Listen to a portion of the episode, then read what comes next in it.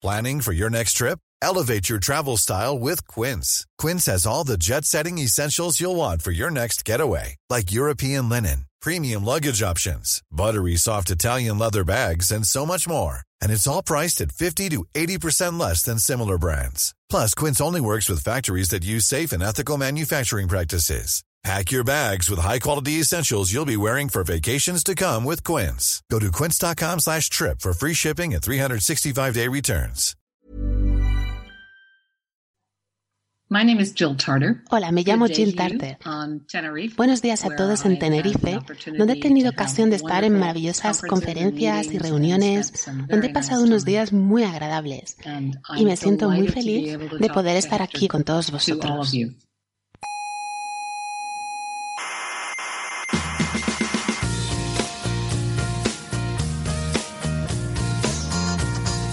Aquí comienza Coffee Break. Eso es la cosa de la ciencia y tal, ¿no? Exacto, la tertulia semanal de la actualidad científica. El programa no está mal, pero yo creo que le falta... A ver. No sé, como un poco de, un poco de alegría. ¿Un poco de alegría le falta? No sé, que estaría bien que hubiera un poco de música, concursos, chicas bailando, Ya, cha-cha-cha, swing, ya, striptease, hmm, doma- domadores de circo, ya, violencia gratuita, ya, peleas de gallos, muchas peleas de gallos. ya, ya, ya. Es que así es un poco soso.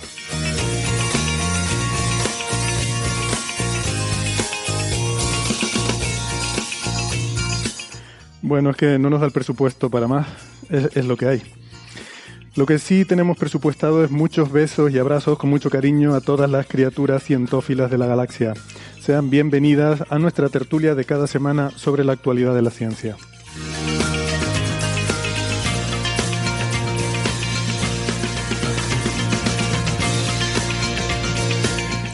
Hoy hablaremos de AlphaFold 2, eh, la inteligencia artificial del laboratorio DeepMind de Google, que ha resuelto un gran problema científico. Eh, y es que se han publicado los papers y justo al mismo tiempo ha salido también el de la competencia, Rosetta Fold. También hablaremos del sistema estelar PDS-70, donde se confirma que hemos observado discos circunplanetarios en los que podrían estar formándose lunas. Y del oído interno de los dinosaurios, que podría darnos pistas sobre su movilidad y comportamiento. Y recordaremos la figura de dos grandes físicos que lamentablemente nos han dejado estos días.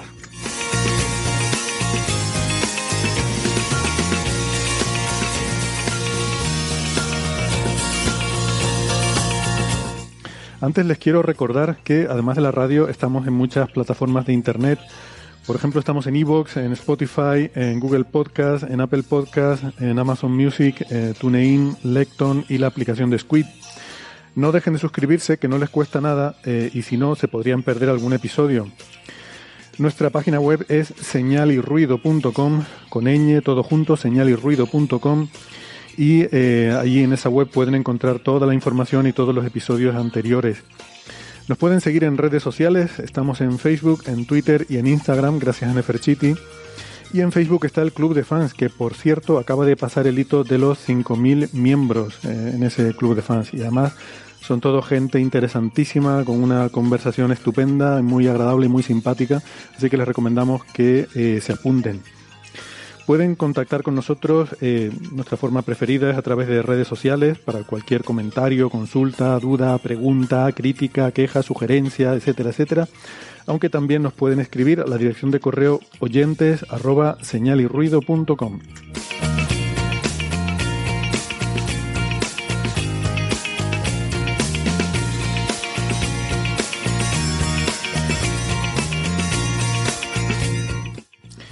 En Málaga tenemos a Francis Villatoro, que es profesor en la Universidad de Málaga, es eh, físico, informático y doctor en matemáticas. Hola, ¿qué tal Francis? ¿Cómo estás? Muy bien, aquí estamos en Málaga, un día soleado con mucho sol, un sol un poquito húmedo. Bueno, no hay mucha humedad, habrá poco más del 50% y unos 26, 27 grados. Mm. Calorcito Buenas para pasear. Zona de habitabilidad, podríamos decir. Eh, Sí, sí, una buena zona de ventilabilidad. Mm, Sí. eh, Francis es arroba emulenews en Twitter. En Valencia tenemos a Alberto Aparici. Hola Alberto, ¿qué tal? ¿Cómo estás?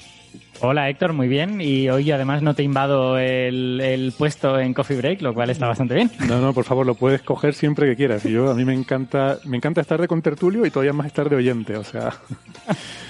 Em, en fin, yo no sé si le he contado alguna vez la, historia de, cómo empezó Coffee Break, pero fue una propuesta que le hice a otra gente para que lo hicieran y yo ofrecerme para ir de contertulio, pero, pero me dijeron, sí, sí, vete, vete empezándolo tú y ya si eso vemos. Eso, igual algún día en mis memorias lo contaré.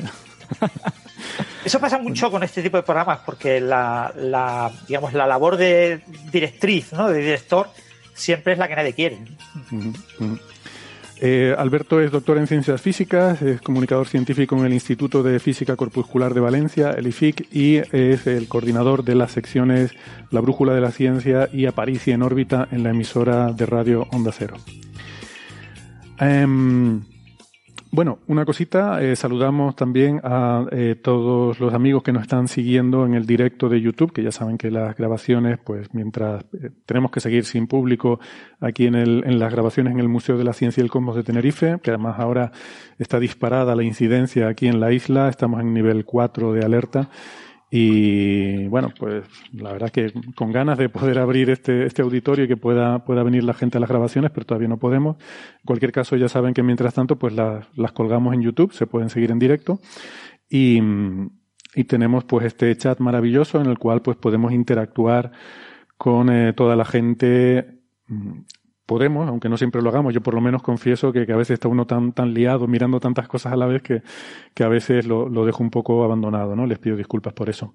Pero bueno, les eh, quería... Eh, Héctor, ya que, ya que has mencionado lo de la incidencia y todo esto y lo del COVID, eh, pues yo os voy a contar que he estado confinado unos días porque estuve en contacto con una compañera de despacho que dio positivo y de hecho hice coffee break la semana pasada me dijeron por la noche que había dado positivo, me tuve que confinar y luego ya esta semana me he hecho una PCR y ha dado negativo, con lo que en principio estoy libre de la enfermedad. Ah, Pero bueno, cosas, cosas que suceden en estos tiempos. Pues sí, pues sí, la verdad que es un poco, bueno, por lo menos te dieron rápido el resultado y, y ha ido todo bien. Espero que tu compañera esté bien. Eh, sí, ella está con síntomas leves, digamos.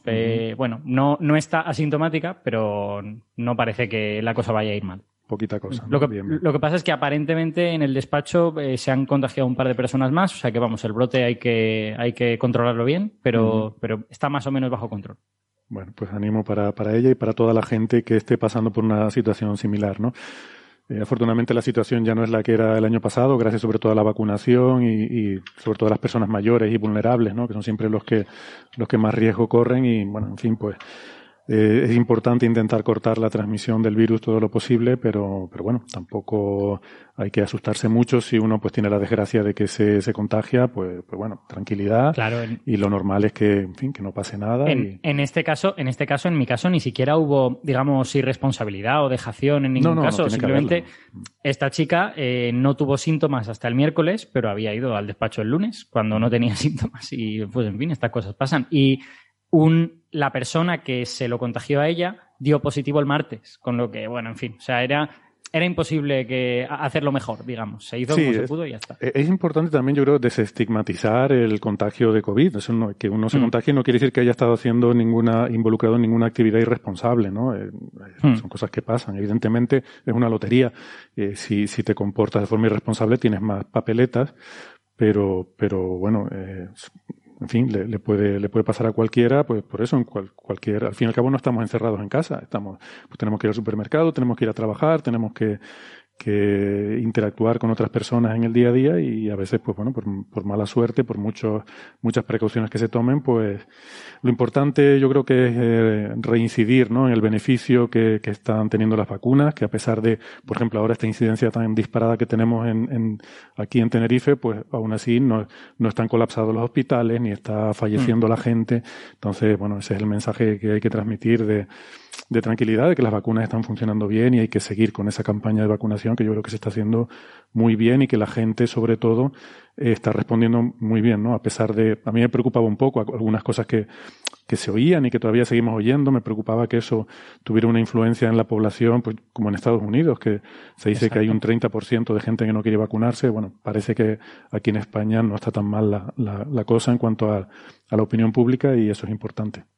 Y yo añadiría, además, el, bueno, el, que a la gente no le duela confinarse unos días si, si estas cosas pasan, o sea, que no, que no es una tragedia. O sea, bueno, pues yo cuando me lo dijeron dije, jope, qué, qué fastidio, ¿no? Pero en realidad me he pasado el fin de semana jugando al ordenador con amigos y hablando con ellos por Discord, o sea que tampoco, tampoco ha sido una cosa traumática. Y ha sido unos días, te haces la PCR, en mi caso he tenido suerte, me ha dado, me ha dado negativo y pues se acaba eh, esta pequeña etapa un poco molesta y ya está un detalle quizás a recordar es que con esto de las nuevas variantes, ahora está de moda la variante Delta, ¿no? obviamente siempre va a estar de moda la, última variante de moda. Eh, parece una mm. cosa redundante, ¿no? Pero las variantes que se producen constantemente solo reciben nombre algunas y son las que potencialmente van a dominar.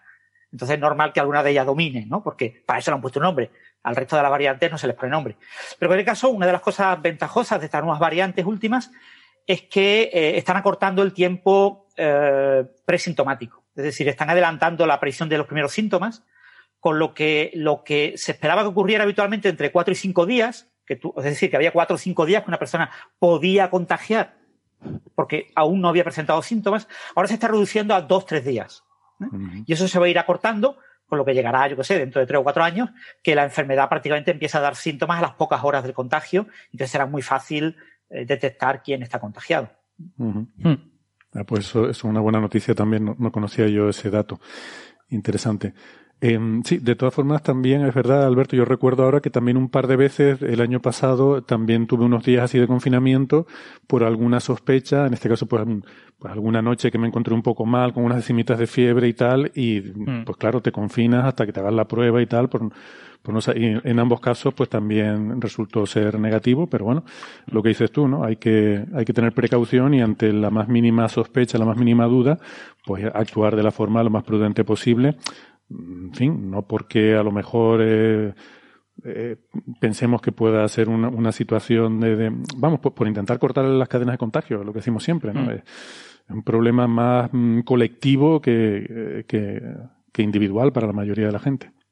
Y yo, yo también os voy a contar, eh, porque a lo mejor esto le puede ser útil a alguien, porque ellos también lo sientan o algo por el estilo, eh, digamos, el efecto de la hipocondria en todo esto, ¿no? O sea, a mí me, me, dicen el jueves por la noche que esto ha pasado y yo el viernes por la noche, pues me duele un poco la cabeza, pues me dolía también la cabeza el miércoles, sábado me puse el termómetro, no, no tenía fiebre, pero yo tenía calor, no sé cuántos, claro, que hace calor, es que en Valencia hay 29 grados de máxima, hay mucha, mucha humedad, ¿no? Y el lunes, después de que me hagan la PCR, por la tarde, pues me duelen un poco las articulaciones, pues no sé qué, y tampoco nada, la PCR dio, dio negativa, ¿no? O sea, ¿qué quiero decir? Que el efecto ambiental, que en el ambiente pasan cosas del, normalmente no te fijas en ellas. Eh, vale, pues hace calor, ahora mismo tengo calor, pero ahora mismo no lo estoy atribuyendo a que puedo estar enfermo, ¿no? Simplemente pues tengo calor y ya está. O me duelen un poco las articulaciones porque me he pasado toda la tarde sentado.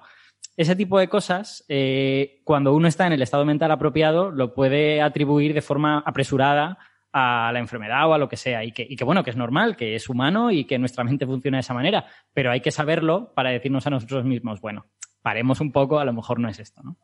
exactamente. Pues muy buen punto, sí. Bien, eh, lo que estaba diciendo es que mm, eh, a los amigos que están siguiendo el, directo en YouTube que se van a tener que escuchar también el podcast, eh, que este programa es de podcast porque una parte del programa está grabada y no la pondremos aquí en el directo, sino que estará en el podcast y, además creo que es una parte que, que vale la pena. ¿Verdad, Francis? Exactamente, es una entrevista a Carlos Outerial, que es un experto en, temas de plegamiento de proteína. Bueno, va a defender próximamente la tesis doctoral en el tema. Y vamos a hablar de AlphaFold 2 y de eh, Rosetta Fold. Muy bien. Es más, yo voy, yo voy a hacer una recomendación adicional, que es a los oyentes que les interese el tema, que se escuchen el último capítulo de Biosíntesis, donde participa Francis, porque han hablado también de este tema y Francis ha explicado cosas de AlphaFold, de RosettaFold. O sea que yo creo que se van a complementar bien el programa de hoy y el Biosíntesis de hace unos días. Ah, y el próximo Biosíntesis también habló más del tema de eh, AlphaFold. Últimamente estoy hablando de AlphaFold en todos lados. Te vas a cansar de AlphaFold. O te van a tener que poner en nómina. bueno. Eh, a ver, pues en cuanto a la actualidad, eh, lo que decía en la introducción, ¿no? Eh, nos han dejado dos grandes físicos en, estos días. Estamos hablando de Steven Weinberg y de, y de Miguel Virasoro, este físico argentino, que, que es profesor en la Universidad de Buenos Aires Eh, yo les iba a proponer que en el caso de Virasoro, además, como es compañero de, era compañero de, nuestro amigo Gastón Giribet, eh, pues podíamos eh, dejarlo para la próxima semana y con Gastón, que creo que me había dicho que, que estaría con nosotros la próxima semana, pues quizás nos pueda ayudar a, eh, bueno, a hablar un poco y, y contarnos un poco de, de, su vida y de su trayectoria científica. Pero bueno, Steven, Steven Weinberg, en este caso, que ha sido uno de los grandes, en fin, de, de, de los arquitectos, se suele decir a veces, del, del, modelo estándar de la física de partículas, ¿no? Una de las personas que contribuyó a construir ese edificio que es el modelo estándar, eh, pues bueno, yo creo que Alberto y, y Francis nos pueden dar una, una visión de, de, por qué ha sido tan relevante la figura de Weinberg eh, en, en, el siglo XX. ¿Quieres empezar, Alberto, Hombre. por ejemplo, y contarnos algo? Sí, yo, a ver, yo diría, claro, yo puedo estar un poco sesgado, ¿no? Porque soy de ese campo, obviamente, y lo, conozco, he leído algunos de sus trabajos, eh, yo creo que es uno de los científicos más influyentes del siglo XX. No, no solo por sus trabajos en el modelo estándar, que desde luego, sino porque además ha sido una figura pública, ha escrito libros de divulgación, libros que luego, digamos, han creado escuela. El libro más famoso de divulgación que tiene es el de Los tres primeros minutos del universo, que fue uno de los primeros libros de divulgación, pues de, digamos, la moderna teoría de, del Big Bang, cosmología moderna y todo esto. Eh, entonces, bueno, yo, yo, creo que es una figura fundamental. A mí me parece que, se ha perdido uno de los grandes, grandes de, la física del siglo XX. Y, claro, es verdad que eh, lo más famoso, lo que siempre se dice, es lo que le dieron el premio Nobel, que es el modelo estándar, ¿no? Y en el modelo estándar, en realidad, eh, eh, quizá en eso también estoy sesgado por, por, ser del campo, ¿no? Pues te das cuenta de que él solo puso pues un pequeño pasito más sobre otras cosas que ya estaban hechas, ¿no? El, el, su artículo, que es del año 67 y que tiene un título súper, digamos, eh, neutro. El, el título es, exacto, A Model of Leptons un modelo de leptón, de los leptones, punto. Nada más, ¿vale? No diciendo, he descubierto decir, la cosa más increíble, sino un modelo. Déjame decir una cosa sobre ese artículo, y es que eh, ese artículo lo, lo, hemos mencionado otras veces en Coffee Break al hablar de la dualidad de Maldacena, porque cuando hablamos de la dualidad decimos que ese, ese paper de, eh, de Juan Maldacena es uno de los más citados de la historia de la física, de la física de partículas, eh, solamente detrás de un artículo que es una compilación de datos y de uno de eh, Weinberg. Bueno, pues este, este artículo de Weinberg. Exacto. Este, que, a ver, es que el artículo encima es hasta fácil de leer. O sea, quiero decir, un, el artículo es del año 67. Yo hice la tesis en los 2000, por lo tanto, eh, ya 40 años después, ¿no? Pues uno no espera leer un artículo de 40 años y entenderlo. Pero el artículo de Weimar se entiende muy bien. O sea, es que, Pero habías es que comentado artículo... alguna vez que había, te, tenías como que traducir la notación, ¿no? O sea, que, que como que sí. el, el, vocabulario ha cambiado A ver, un poco. Eh, ¿no? hay que, o sea, de su artículo no tanto, aunque algo también, han pasado 40 años, pero sobre todo de su libro de teoría cuántica de campos. Mm. Eh, su libro de teoría cuántica de campos, que es un libro súper sólido, muy potente, muy bueno, es verdad que Weinberg dice, mm, a mí la notación tradicional no me gusta, voy a definir una cosa un poquito distinta. Y ahí sí que hay que traducir un poquito más. Pero, pero los libros de teoría cuántica de campos, que también son ultra recomendables, son de los, son de los 90, eh, son otra cosa, digamos. Eh, es ya cuando él ya era una persona veterana. Eh, entonces, bueno, en este artículo del año 67, ¿qué es lo que hace? Pues lo que hace es plantear la unificación electrodébil tal y como la conocemos a día de hoy. O sea, a día de hoy sabemos que las dos, o sea, hay cuatro fuerzas fundamentales en la naturaleza, lo hemos contado muchas veces, la gravedad, la interacción fuerte, que es lo que hay en protones y neutrones, y luego el electromagnetismo y la interacción débil, que es la que produce desintegraciones beta y estas cosas. Bueno, pues de todas esas, sospechamos que las fuertes, las débiles y las electromagnéticas estarán unificadas a altas energías, pero las únicas dos que sabemos que están unificadas son las débiles y las electromagnéticas, y vienen eh, por este paper, entre otros trabajos. Eh, entonces, básicamente, este paper lo que propone es un modelo en el que tú puedes explicar las interacciones débiles y las electromagnéticas en un marco unificado a partir de, a partir de un solo grupo de simetrías con una serie de partículas y tal. Y es un paper que une dos elementos que ya existían. Un elemento es esta estructura de cuál es la simetría de las interacciones, que es SU2 por 1, donde el, si queréis os explico un poco lo que quiere decir eso. Eh, uh -huh. Esencialmente la pieza SU2 dice que hay parejitas de partículas que van a estar relacionadas por la interacción y esas parejitas al final van a terminar siendo electrón y neutrino y quark up y quark down, ¿vale? Esas, esas parejitas que están relacionadas por la interacción débil. Y luego el U1 es eh, pues una carga como similar a la electromagnética. Lo que pasa es que este 1 no es la interacción electromagnética, eso es otra cosa. Eh, entonces, bueno, esa estructura te dice ya un poquito de cómo van a ser las interacciones. ¿no? El SU2 te pone las interacciones débiles y el U1 te pone un elemento que luego se va a convertir en el electromagnetismo. Eh, pero eso ya estaba en realidad. Eso lo había publicado Glashow a principios de los años 60. Lo que pasa es que en un modelo que no funcionaba, en un modelo que no estaba bien. Weinberg lo que hace es coger la ruptura espontánea de simetría que habían publicado Higgs, Englert, Prout en el 64, tres años antes, y lo incorpora a esto.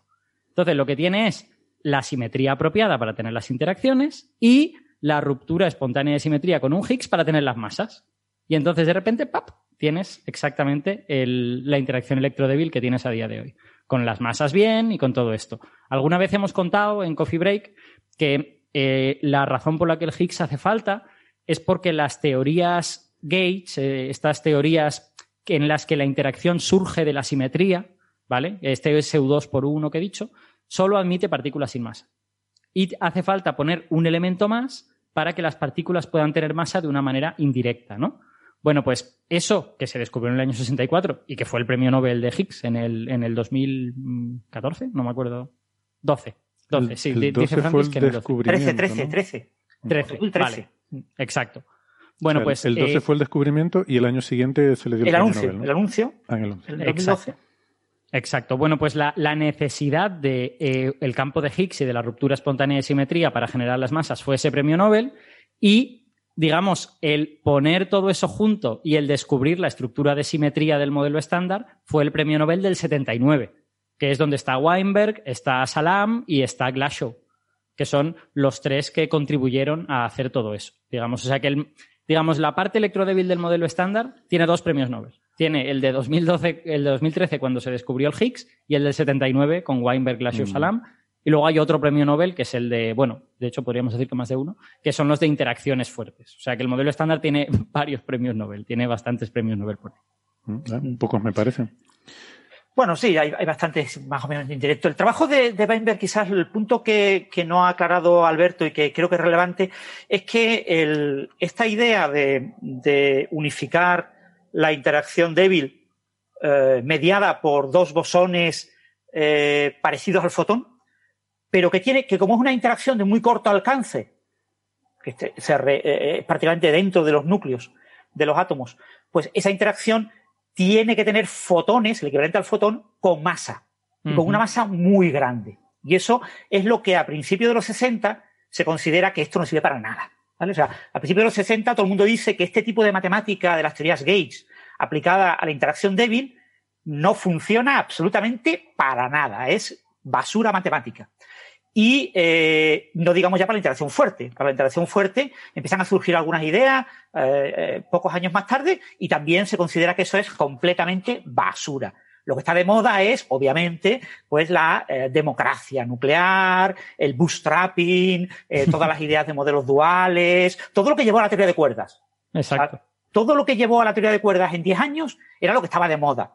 Entonces había una serie de personas pues que habían aprendido estas técnicas de teoría de campos Gates en los 50, que habían hecho cosas y que pensaban que, que, no podíamos descartarlo tan pronto, ¿no? que no podíamos tirar la basura unas ideas que aparentemente eran bellas, pero que obviamente no funcionaban. ¿eh? No funcionaban porque la, estas simetrías todas requerían que los mediadores de las interacciones fueran partículas exactamente con masa, masa cero. Y la única que conocemos con masa cero era el fotón. Y además no podían tener cargas, porque la, si cualquier partícula mediadora con masa cero tuviera carga, hubiera sido descubierta y cambiaría completamente la evolución del universo. O sea, había una serie de restricciones que decía las partículas mediadoras de la interacción débil, que ya en, más o menos en la cabeza las tenía Fermi eh, en la década de los 30, pues necesariamente tenían que ser descritas por una teoría completamente diferente a las teorías cuánticas de campos. Y entonces lo que pasa es que eh, esas pocas personas que defienden esa idea, la idea que hoy en día es lo que se estudia en los libros de texto, que es que se pueden describir con una rotura de simetría. Es decir, eh, si la teoría a alta energía es simétrica, pero a baja energía parte de la simetría se han roto, se han perdido. La teoría adquiere masa, sus eh, partículas mediadoras de fuerza, esos bosones vectoriales, adquieren masa a baja energía, pero no la tienen a alta energía, se arregla el problema. Y esa idea estaba en el aire, una idea que, estaba completamente en el aire. Lo que pasa es que no funcionaba, porque a principios de los 60 hay un artículo de Goldstone, de eh, Weinberg y de Salam, eh, en el que proponen esa idea, pero rompiendo la simetría gauge de forma global. Y entonces aparecen los bosones de Goldstone. Aparecen lo que es el bosón de Higgs, entre comillas, pero sin masa. Son partículas sin masa. Y esas partículas mm. estaban descartadas. Partículas escalares sin masa destruyen el universo, no puede existir nuestro universo, por lo tanto no pueden existir. Entonces, eso descartaba completamente esas teorías. ¿no? Pero bueno, aparece la, la, potencia eh, eh, precursora de Anderson, que dice. Mm. Eh, si en superconductividad la idea funciona, es decir, el efecto Meissner se puede interpretar como que el fotón cuando penetra en un superconductor, una cierta longitud, la longitud de London, el fotón se comporta como si tuviera masa, mm. adquiere masa al entrar dentro del superconductor y por lo tanto el fotón solo puede penetrar una pequeña distancia y eso explica pues que podamos liberar un imán encima de un superconductor, etcétera. Pues eh, Anderson decía, eso también tiene que funcionar, ¿vale? O sea, si funciona en estado sólido, tiene que funcionar en física de partículas. Y es el motor de... claro, su razonamiento debía de ser si la física de partículas es mucho más sencilla, ¿no? Si el superconductor en realidad es un... Entonces, eh, Engler y Brut estudiaron con Anderson en el 63 y les costó bastantes meses el acabar publicando algo, pero ya a principios de los 64, de 1964, varios investigadores eh, plantearon esta idea como una idea firme, ¿no? Mm. Pero uno de ellos, Gilbert, cometió un error. Gilbert, o Gilbert sería, eh, cometió un error y un señorito, eh, eh, eh, Higgs, se dio cuenta del error. Y dijo, ¡ay, un error de signo! ¡Qué tontería! Si cambiamos este signo todo le sale bien. Voy a publicarlo. Y envió el paper y se lo publicaron. y, al final acaba teniendo, en el siguiente paper, no ese, ese paper era muy, muy tontito, entonces dijo, voy a trabajar en esto. Y ya trabajó un segundo paper, y en ese segundo paper se lo rechazan. Le dicen, no, esto es una porquería, esto es repetir lo que acaba de publicar antes. Y entonces dice, ah, bueno, pues lo envío a otra revista y, uno de los comentarios que le hacían es que qué novedad incluía. Y comenta así de pasada. Y esto predice la existencia de una partícula. Pero es, literalmente así, ¿eh? O sea, está, no sé si en el penúltimo párrafo o algo por el estilo. Lo añadió por un comentario del revisor del rechazo anterior. Y eso lo ha convertido en premio Nobel. o sea que, eh, eh, pues eh, en ese momento, esa, esa idea, la idea de la ruptura de simetría, realmente no se, no se vio como una solución buena al problema de la unificación electrodébil. El único que lo veía claro era Kibel, ¿eh? que perfectamente mm. podía haber recibido el premio Nobel. Todo el mundo habla maravillas de Kibel. Yo no conozco mucho su trabajo, pero dicen que era un tío brillantísimo. Sí, sí, sí. Pues él, él es el, un poco que motoriza eso. Y, como Kibel, eh, Salam eh, fue compañero de Kibel, él incentivó a Salam a trabajar en esa línea. Mm. Y, y, como Salam había sido colega de Weinberg, pues se incentivaron mutuamente eh, la verdad es que el paper de Weinberg se envía antes y se publica antes que lo que hizo Salam. Lo que hmm. hizo Salam fue eh, decirlo en una conferencia en Estocolmo, en una conferencia Nobel. Ah. Y decir, cuando ya se publica el de, el de Weinberg, que es que él la idea la tuvo antes que Weinberg. Y que a él le tienen que dar el premio Nobel. Que él lo contó en Estocolmo y que a él hay que darle el premio Nobel por eso, aunque se ha publicado como cuatro meses más tarde eh, y además en, una tontería, que es unos proceedings, unas actas de una conferencia, ¿no? Pero que la idea la tuvo él. Bueno, en realidad, cuando trazas un poco el asunto, Kibel ahí fue el motor, ¿no? Y entonces, la, la, eso, yo digo, es que está en el ambiente, este tipo de cosas están en el ambiente. No es que tengamos un gran genio. Obviamente, Weinberg era un gran genio y era un calculista increíble. O sea, era una persona capaz de calcular y además en la década de los 60, bueno, publicó una, una barbaridad de artículos de todo lo que te puedes imaginar. Eh, de, de, teoría de muones, de desintegraciones de caones, de, de incluso problemas de cosmología, neutrinos en cosmología. O sea, publicó todo lo que os podéis imaginar. Y una de las cosas que publicó fue este artículo en el que proponía esa idea que estaba un poco en el aire eh, y que, eh, bueno, pues nadie, nadie le prestó atención. ¿eh? Publicó el artículo y Salan dijo, mira, eh, que yo también lo he hecho antes, que sepáis. Pero nadie le hizo caso. La gente siguió haciendo sus cosas de dualidades y tal, que era realmente lo que se llevaba, ¿no? Y el problema es que en su artículo él mencionaba, mencionaba en el y, y al final del artículo, en una pequeña sección, que esto podría ser una teoría renormalizable. Renormalizable. Y, pero claro, demostrar eso parecía muy, muy complicado. ¿no? La, la, teoría con bosones con masa no es renormalizable, pero la teoría con, con los bosones sin masa sí es renormalizable. Entonces yo tengo una teoría que es renormalizable sin masa, pero que eh, pierde eh, la renormalizabilidad al ganar masa, si yo he metido un mecanismo de rotura de simetría, ¿no habrá algún truco, no habrá algo por ahí por medio en el mecanismo de rotura de simetría que preserva la renormalizabilidad en algún sentido? Claro, oye, es que hoy en día eso lo tenemos clarísimo, ¿no? Hoy en día cualquier estudiante estudia que si tú metes masa a mano, si tú escribes voy a ponerle masa, entonces rompes la renormalizabilidad. Pero que si pones un campo que un campo escalar y ese campo escalar toma un valor esperado en el vacío y todo se rompe, entonces no pasa nada. Pero en aquella época pues no lo tenían tan claro. Claro, no estaba nada claro. Y de hecho, uno de los resultados que demostró esto que acaba de decir Alberto es un artículo de Weinberg. Hubo artículos de Weinberg, hubo artículos de Goldstone y, Salan, hubo artículos de, los grandes, de Glacho, de principios de los 60, finales de los 50, demostrando que si añadías masa, las teorías gays se iban a la basura. ¿Vale? Las teorías gays fueron abandonadas en los 60 porque eran inútiles. Sí no servían para nada. Y sin embargo, al final resulta que son las teorías correctas, entre comillas, ¿no? Entonces, eh, a principios de los 70, mm, unos muy pocos investigadores confiaban en este tipo de teorías y uno de ellos fue el grupo de Bellman. Bellman eh, puso a su gran estrella joven, a Etov, que era, era Dios, era una persona increíble. Eso al sí. al enfant terrible, ¿no? Eh, mm. Bellman había desarrollado un programa para calcular diagramas de Feynman de manera automática y para calcular todos estos procesos de manera automática, una especie de matemática, ¿no?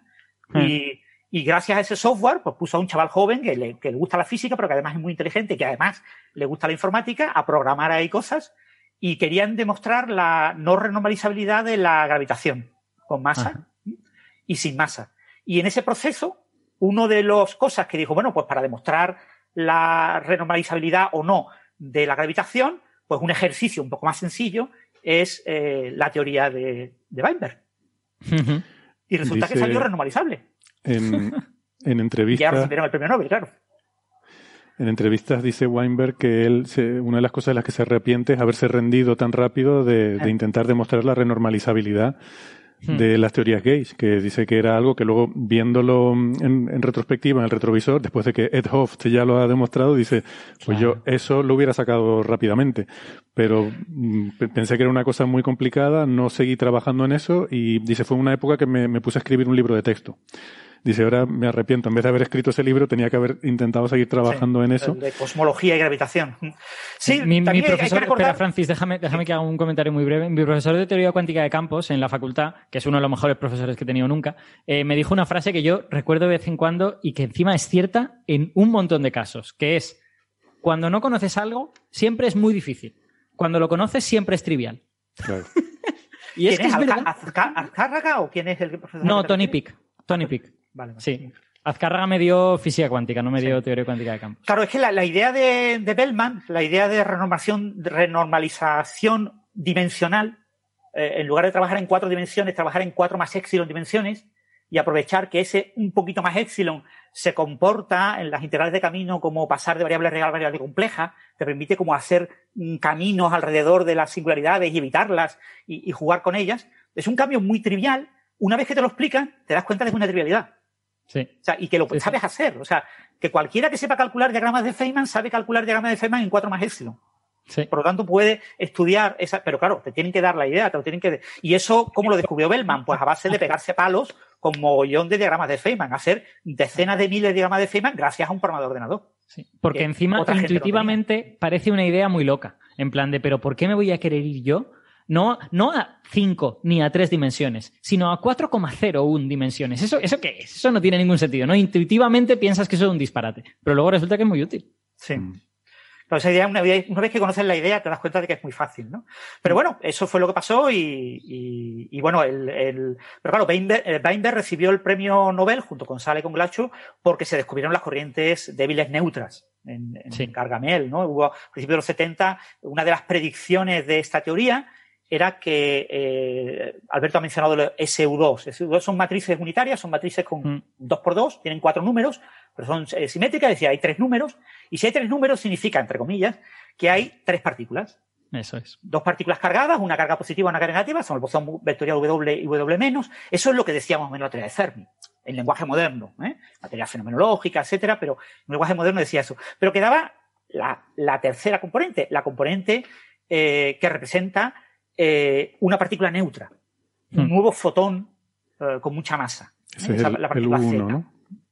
Eh, no, no, no, es la tercera, la tercera, ah, la tercera, de, SU2. Vale.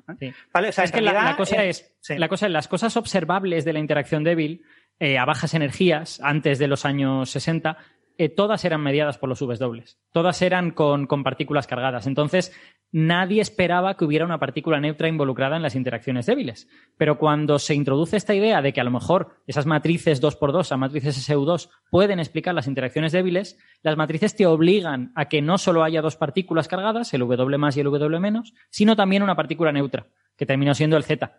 y bueno, eso era una perfecta manera de cargarse la teoría. Si tú no encuentras el Z, pues que esa teoría está mal y ya está. Mm. Pero resulta que el Z está ahí. Sí, fijaros, la, la, W se desintegra en una partícula cargada y un neutrino. ¿vale? Un leptón cargado y un leptón neutro.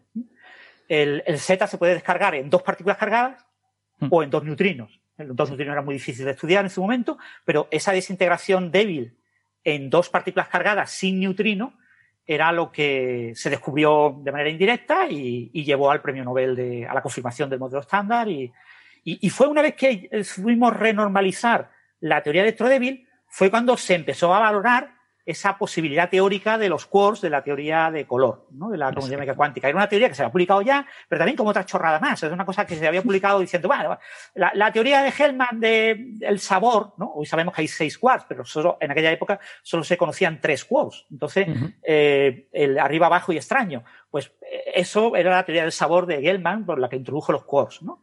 Pero esa idea de que eso pegaba fatal para construir los protones porque eh, el principio de exclusión de Pauli no permitía tres fermiones tan cerquitas, tienen que tener una carga que los distinguiera, y eso es la carga de color. Esa idea parecía como una idea como súper exótica, ¿no? Super... Sí, era como, como introducir, yo tengo un problema, pues introduzco un Deus Ex Machina, esta cosa a la que llamo color que nadie ha visto nunca jamás, pero que me permite resolver mi problema, ¿no? Pues a priori mucha gente puede pensar, oye, tú estás como haciendo un poco de trampas, ¿no? Introduciendo una cosa que no había visto. Es como en vez de meter una partícula nueva, meter una propiedad nueva, ¿no? Eso. Lo, que decía... Eh, no era Fermi, que no, estaba metiendo ocho partículas nuevas porque eran los ocho gluones. sí, sí, ya, ya, sí, bueno. Y encima, y encima con una propiedad nueva más, ¿no? Esa carga de color. Y, inobservable. Porque la clave del asunto es que para que fuera compatible con todos los resultados experimentales nadie podía observarla. Hmm. Era una propiedad nueva e inobservable, que nunca iba a poder ser observada eh, de manera directa. Sí.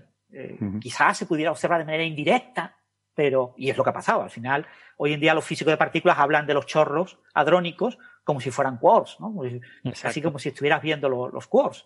E, es más, los colores, o mejor dicho, el número total de colores, se puede observar en las probabilidades de producción de partículas. Tú comparas la producción de, dos, de un par quark-antiquark en ciertos procesos eh, con lo que se prediciría con color y sin color, y lo que ves en la realidad es que ocurre tres veces, eh, o sea, ocurre tres veces más de lo que ocurriría sin color. ¿Por qué? Porque en realidad se está produciendo a veces un quark de color verde, a veces un quark de color azul, a veces un quark de color rojo. Entonces ocurre el triple de veces. Y ahí de, de alguna manera estás observando el número total de colores. Sí, hoy en día aceptamos que vemos quarks y que vemos gluones y que vemos el color y que vemos todas estas cosas. Pero en su momento es una cosa muy radical. Y fue gracias a la observación de las corrientes neutras como se reivindicó el modelo estándar en 1974. Fue la, la revolución de noviembre, ¿no? De, Fue ese verano del 74 en varias conferencias y fue ya a finales del 74 cuando todo el mundo dijo, no, es que esta es la teoría correcta, ¿no? Así que vamos a matarla. A partir de ahora ya no usamos esta teoría. A partir de ahora todos los teóricos se dedican a la unificación la gran unificación, la supersimetría, la, teoría de cuerdas, y ya empecé, explotó eh, en la segunda mitad de los 70 eh, y Weinberg le dio mucho a eso. Weinberg fue uno de los grandes, digamos, eh, personas que empujó la supersimetría y que dijo hay que tirar por aquí, ¿no? Y bueno, fue uno de los que calculó la desintegración del protón como una de las consecuencias de la unificación. SU5 no es de él, eh, de Georgi y no recuerdo el otro. Y, pero el eh, Salan, Salan y Joby. Eh, no estoy seguro, no lo sé. no lo recuerdo. y, y fue uno de los que calculó la, desintegración del protón como señal característica de la gran unificación que no se observó ¿no? en, mm. Kamiokande. Bueno, eh, esto iba a ser un breve sobre para recordar la figura de Weinberg y nos hemos metido aquí a hablar de toda la historia del modelo estándar y de la física de partículas, ¿no? nada, una anécdota. esto, cuando estabas hablando, Francis, de la introducción de, de, por parte de Gellman de lo de los quarks y una nueva propiedad del color y tal, algo que, que parece, decía Alberto, ¿no? que es como cuando tienes un problema y dices, pues mete una partícula nueva en una propiedad. No era Pauli, si no recuerdo mal, el que dijo que esto no había que hacerlo, lo que voy a hacer ahora, que es inventarme una partícula neutra que no se puede observar, que es el neutrino.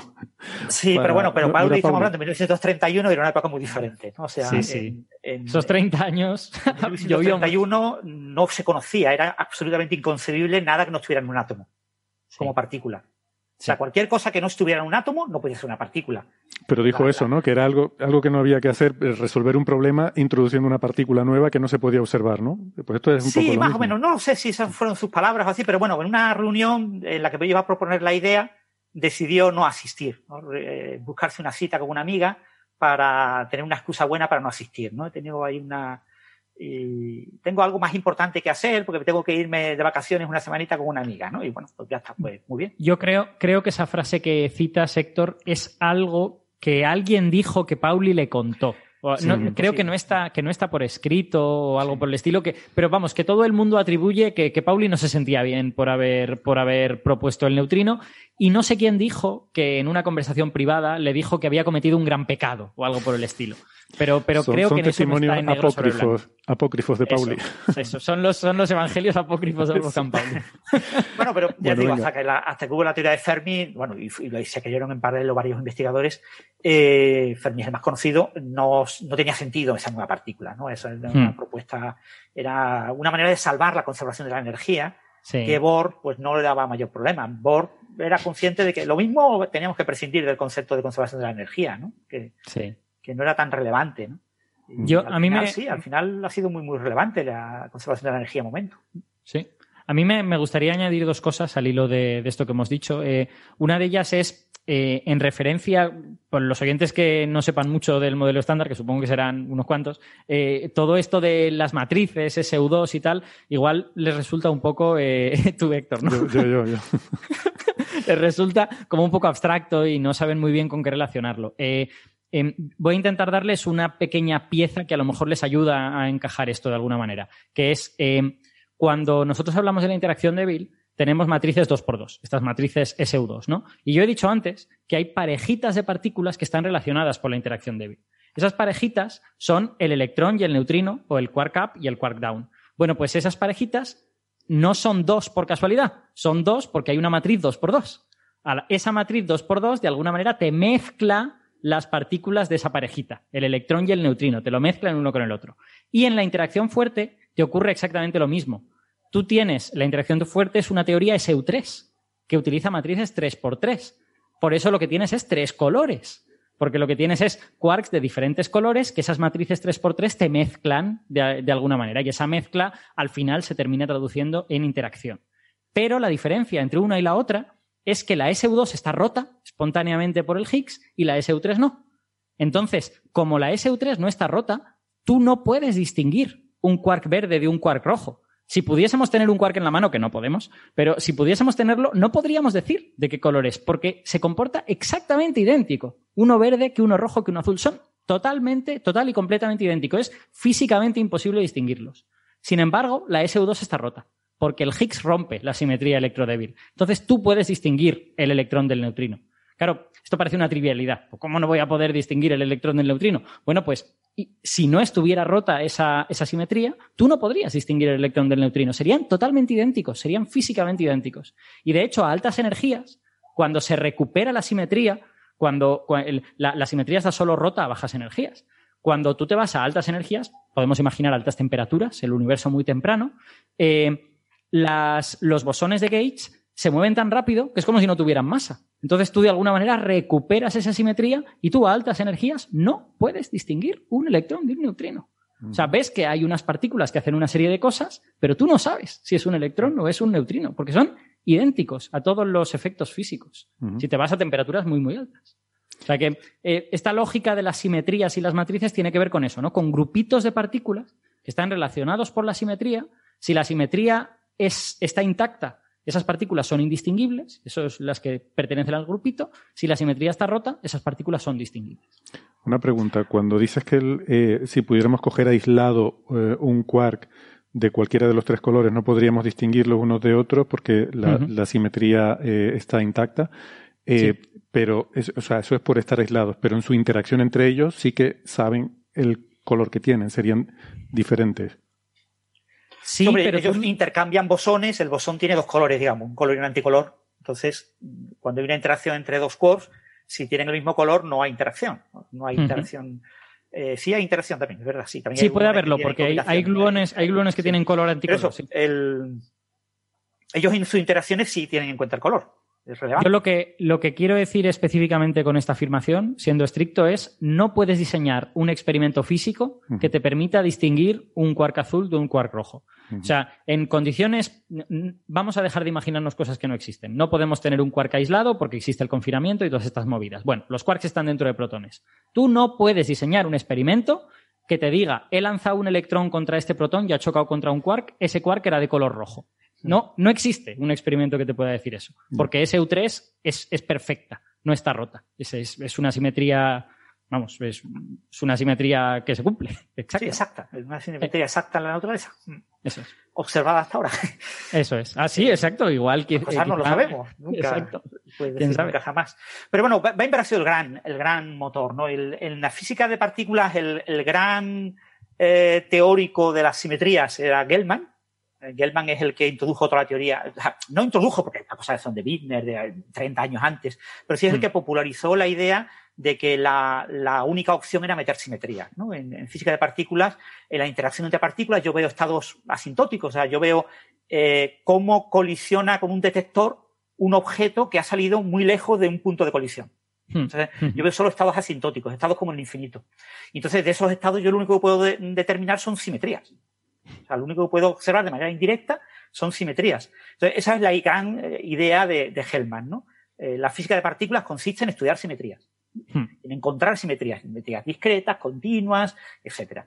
Y, la gran idea tiene, tiene sentido, ¿no? Por, lo que, por lo que tú dices, porque el detector está muy lejos, ¿no? El sitio donde están ocurriendo las interacciones no es donde tú estás observando. Y son interacciones que las partículas viven un poco tiempo, las interacciones son de un poco corto tiempo. O sea, cuando tú hablas de una interacción, que yo qué sé, el Higgs, ¿no? Produces un Higgs y se desintegra en día a la menos 22 segundos. Pues en día a la menos 22 segundos el Higgs no ha podido moverse nada mm. a esas energías, o sea, está quieto en un punto. Entonces, ¿cómo vas a mirar una trayectoria? ¿Cómo vas a ver si, si solo puedes ver productos de desintegración? Entonces, ahí lo único que puedes hacer es jugar con simetrías, ¿no? Cosas que se conservan eh, antes y después de la, de la interacción.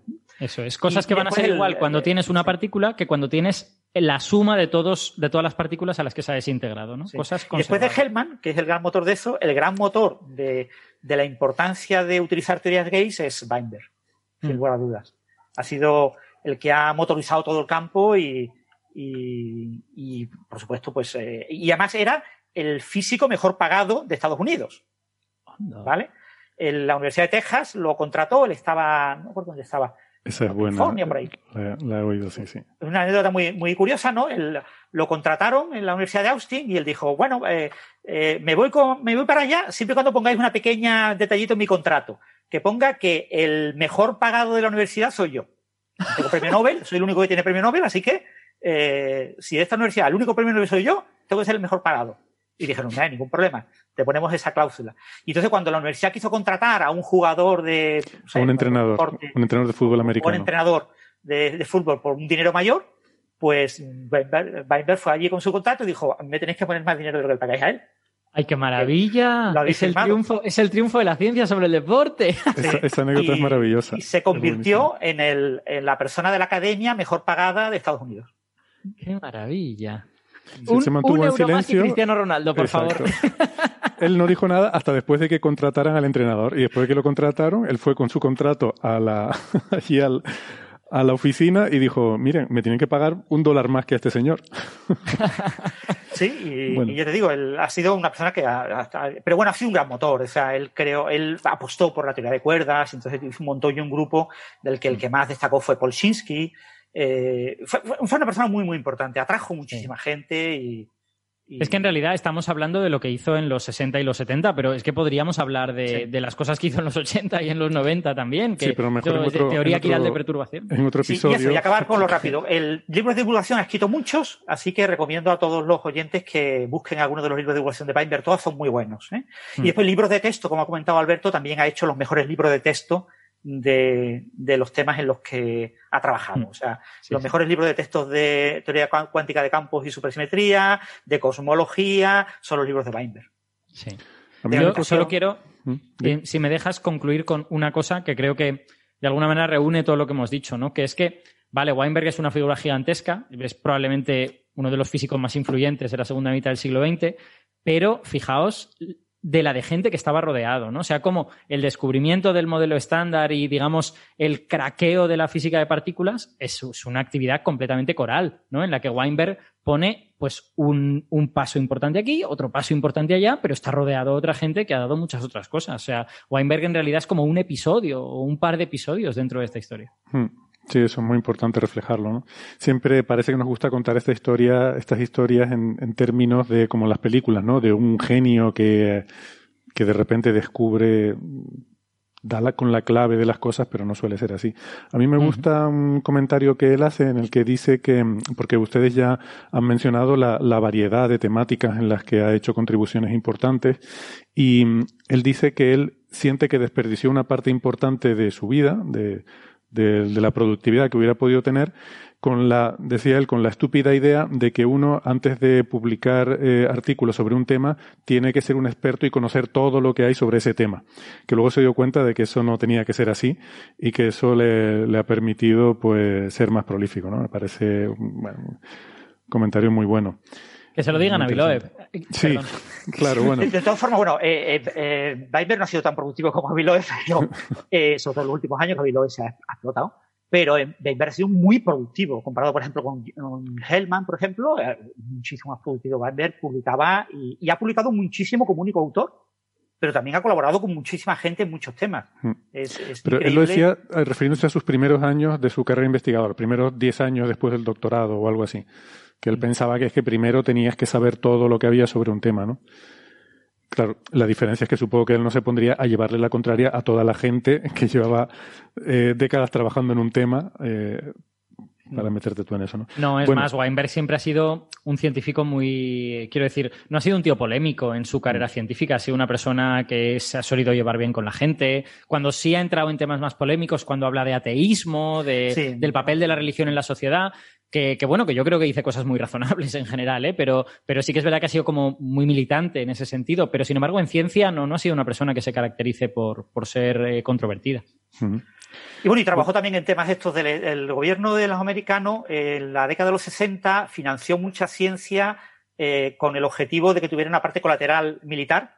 Y, y Weber estuvo trabajando durante mucho tiempo en tecnología de radar eh, para los militares, eh, clasificada de alta secreto y que se le quitó, ¿no? Se quitó el, alto secreto, él se develó muchos años más tarde, ¿no? Se desclasificó.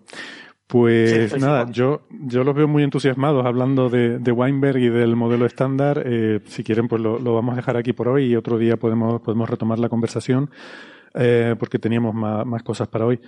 Eh, si les parece, vamos a hacer una pausita y, y así no, nos quitamos un poco tantas partículas de la cabeza porque yo ya estoy entre simetría y quarks y gluones que ya no sé, no sé por dónde ando. Hacemos una pausita y volvemos enseguida. Venga, hasta ahora. Chao, chao.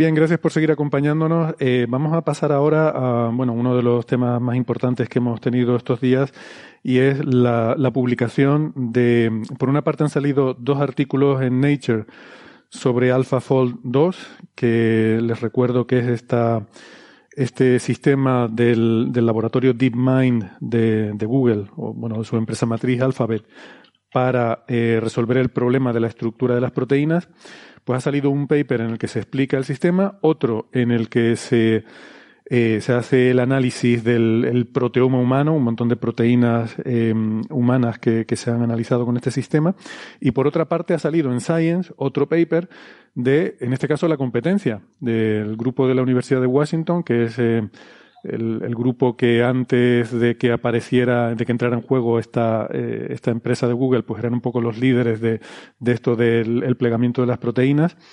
Y ellos han hecho su propio eh, sistema eh, con la colaboración de, de, Microsoft, de Microsoft, en el que, bueno, se han inspirado, ellos dicen, se han inspirado en, en el desarrollo de AlphaFold y, pues básicamente yo imagino que desde los resultados que se presentaron en noviembre de 2020 en la, en la conferencia CASP 14, conferencia competición, que es esta competición que se organiza para ver cuál es el mejor sistema para predecir estas proteínas. Y allí pues fue donde AlphaFold 2 arrasó y, generó mm, bueno, eh, comentarios y titulares por todo el mundo, ¿no? Eso lo comentamos en su momento. Eh, en el episodio 297 eh, tuvimos una entrevista con eh, Carlos Outeiral, este experto que mencionaba Francis cuando empezábamos el programa, que trabaja en este campo en la Universidad de Oxford. Y pues hemos querido hablar con Carlos para que nos explique un poco, en fin, su visión, eh, ahora que ya hay papers y ahora que, que han salido estas publicaciones, pues cómo ve él el tema, ¿no? Em, entonces tenemos esta conversación que la, la grabamos ayer y se la, se la ponemos ahora, ¿vale? Un segundo, antes, Héctor, eh, eh, una cosa a la que nos comprometimos en la grabación de ayer es a saludar a Cristina, que es oyente habitual del programa y además es abuela de Carlos Outerial. Y, yo creo que. Sí, sí. es Outeiral.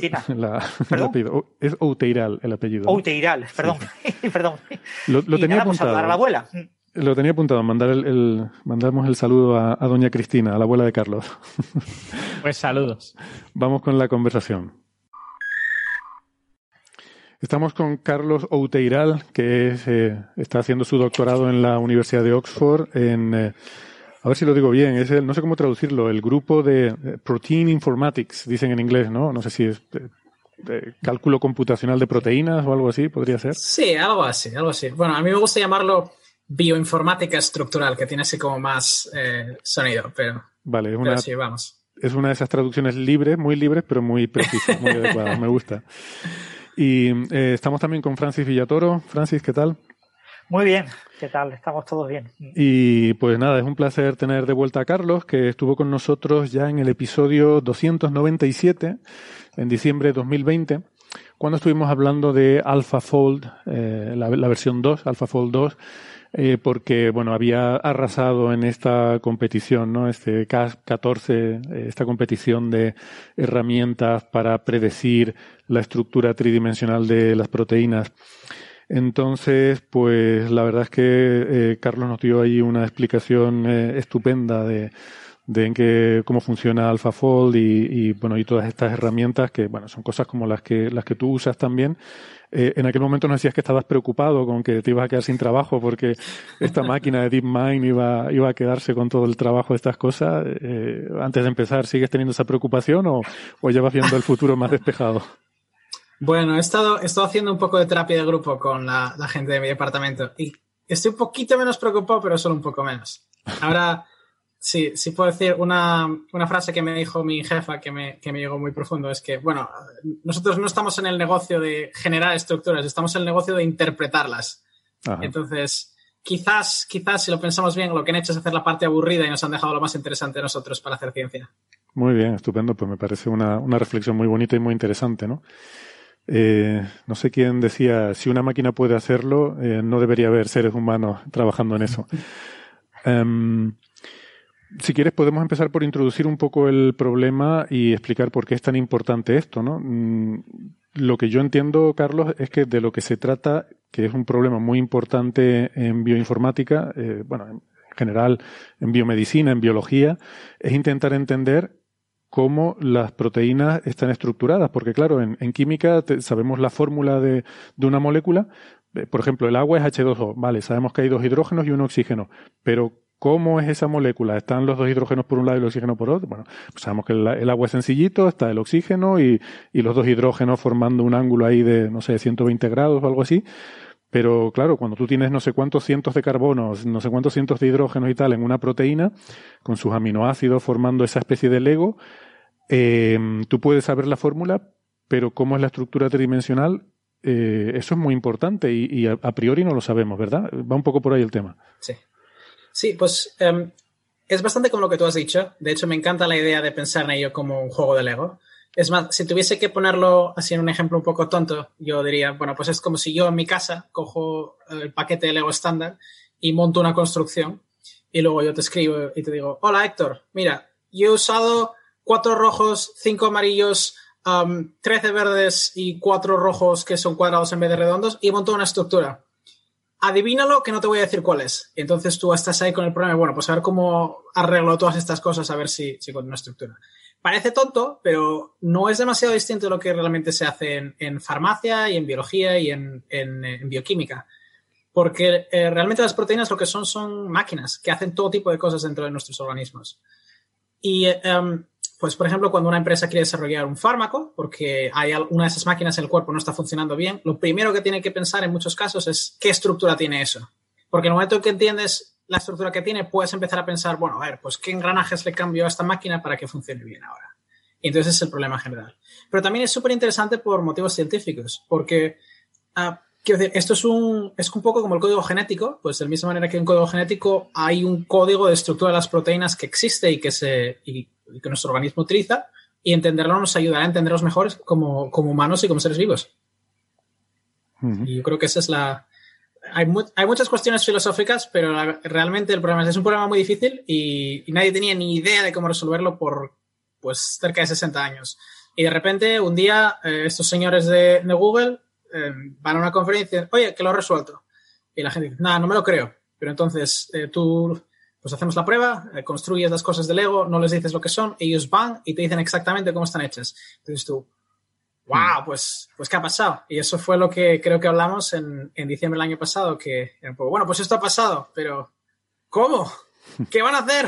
¿Cuáles son los límites? Y con un poco de suerte, ahora que, bueno, que han, han, publicado su artículo y han publicado el código, ahora empezamos poco a poco a tener respuestas a lo que puede hacer, y son muy interesantes.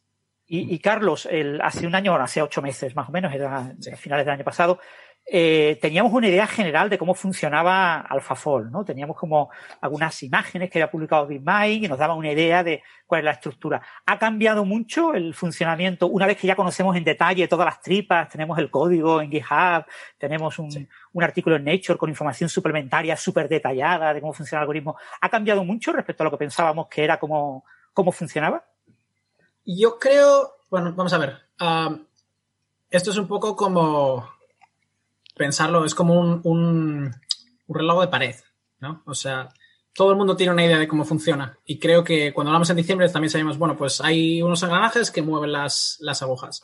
Eh, y en ese sentido sigue funcionando de la misma manera. Por un lado entran lo que llaman, bueno, alineamientos múltiples de proteínas, que podemos hablar sobre lo que son y por otro lado sale una estructura. Y más o menos tenemos una idea de, bueno, utiliza estos modelos estadísticos aquí y luego utiliza estas propiedades matemáticas acá y al final sale esto. Pero no tenemos ni idea de los detalles. Lo que ahora sí sabemos son los detalles. Y yo creo, creo que, sí que nos ha cambiado un poquito cómo entendemos el reloj también.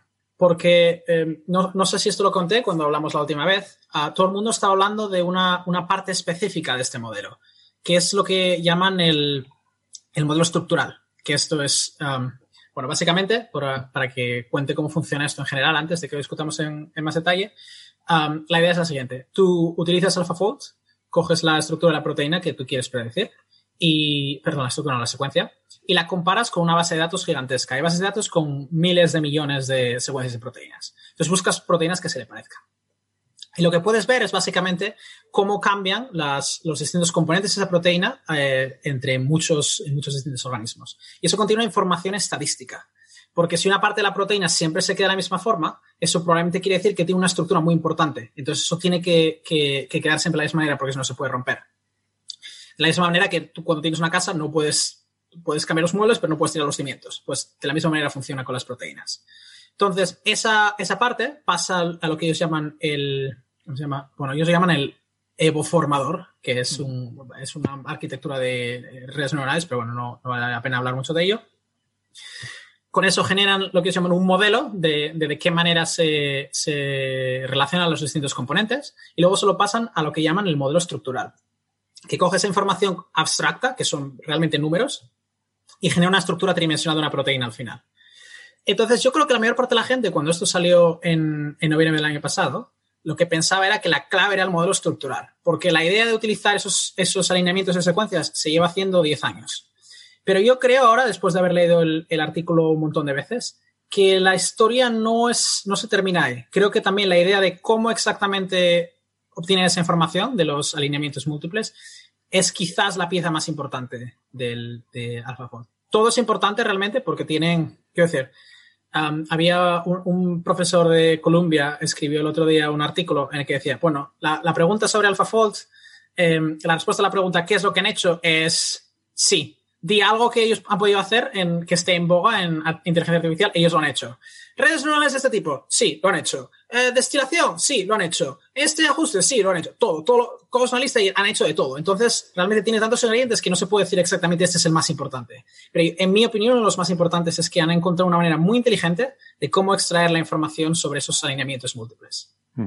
Y el tema de la atención, el algoritmo que utilizan para focalizar la atención en cierta parte de la estructura, ¿crees que es uno de los elementos clave o, o no es tan importante?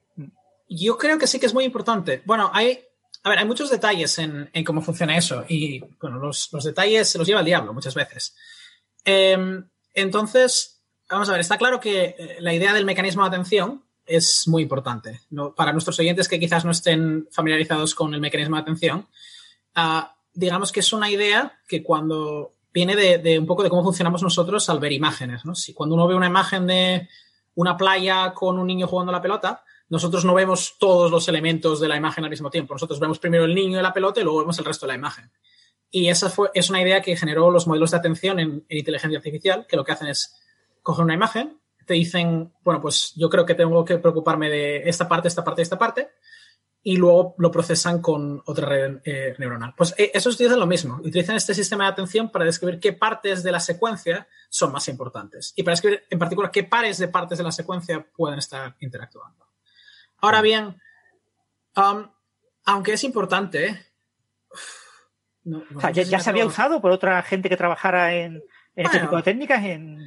No, no se había usado, pero digamos, ellos no la han. No es como si lo hubiesen cogido de un paquete y hubiesen dicho, bueno, pues vamos a usar esta, esta técnica. La han refinado muchísimo y hay, mm. hay muchísimo trabajo ahí dentro. Entonces, o sea, es que ni siquiera sé si podríamos decir, bueno, es que han utilizado atención, porque quizás es una nueva manera de entender la, atención, digamos. Eso. Pero bueno, no, sé si me atrevo a decir esto muy alto. Cuando preguntamos cuáles son los elementos clave de AlphaFold, realmente nos estamos preguntando también cuáles son los elementos distintivos, ¿no? Es decir, qué hay de nuevo en AlphaFold 2 que no se haya hecho antes, ¿no? Por eso estabas, eh, supongo que por eso también preguntaba Francis por esto de la atención, si es algo nuevo. O sea, estamos pensando cuáles son los nuevos ingredientes, ¿no? Los puntos aquí. Eh, Parece ser que esta iteratividad que introducen también en el sentido de que calculan una estructura y luego la, vuelven a meter en la red para ver si en esa estructura pueden identificar a su vez otros eh, posibles puntos en los que haya conexiones, en los que haya dobleces. Esto también es una novedad esto, ¿no? ¿Te parece que es importante o que, o que es más anecdótico? Ajá. bueno, creo que, creo que todavía es un poco pronto para, para darte una respuesta o sea, ahora puedo dar mis hipótesis, pero no creo que tenga una respuesta muy convincente, quizás. Entonces, vamos a ver. Una de las cosas, que hicieron en el artículo es que eh, ellos cogieron la red entera eh, y empezaron a quitarle cosas. Es lo que se llama en, inteligencia artificial un estudio de ablaciones, en el cual tú cortas un cachito, miras a ver qué tal funciona, y tú dices, vale, pues si se ha roto completamente es que esto era importante, y si no ha pasado nada, pues igual es que no hace falta en absoluto. Ellos lo han hecho y lo que han observado es que realmente casi que un poco da igual lo que vayas quitando. Si empiezas a quitar, coge una parte aleatoria de la red, quítala, vuelve a ver qué tal funciona y la red sigue funcionando en general. Es decir, pierde un poco de, precisión, se hace como quizás 10% menos buena al predecir las estructuras proteínas, pero aún así sigue siendo inmensamente superior a cualquier cosa que tuviésemos el año pasado. Entonces, ¿cuál es la pieza fundamental que lo ha cambiado? Yo creo que, todo. De hecho, voy a, voy a atreverme a decir esto, entonces igual me arrepiento, pero yo creo que la cuestión no es una, aquí no es una idea. Aquí la, no es que se les haya ocurrido esta idea maravillosa o que hayan usado esta técnica. Yo creo que la, la, gran idea realmente es cómo han montado el equipo que ha hecho esto. Porque han montado un equipo de, vamos, en mi opinión, superhéroes de la ciencia y la ingeniería. O sea, han, cogido algunos de los mejores expertos en inteligencia artificial, han cogido a, otros de los mejores expertos en estructuras proteínas y bioinformática, los han puesto a trabajar en una, en una habitación, pues dos años con básicamente todos los recursos que pudiesen y en un momento alguien ha abierto la puerta y ha salido esto. Entonces, le han dado comer, le han dado café y al, abrir la puerta sale esto. Sí, en eso comentas, Carlos, en tu, en tu blog, ¿no? El blog de, tu grupo, que se llama mm, eh, blopig, blopig.com. Eh, tienes una pieza en la que acabas la pieza comentando el tema de la diferencia entre lo que es la investigación en la academia y la investigación en las grandes empresas. Eh, en ese punto que, que, acabas de comentar ahora mismo, ¿no? La gran empresa funciona a base de poner recursos virtualmente infinitos, todo lo necesario. ¿Qué necesitas? Más personal. ¿Qué persona necesitas? Necesito un experto de tal cosa. Te lo contrato. ¿Qué necesitas? Una máquina más poderosa. Te la doy. Sin ningún tipo de, límite de dinero, parece, ¿no?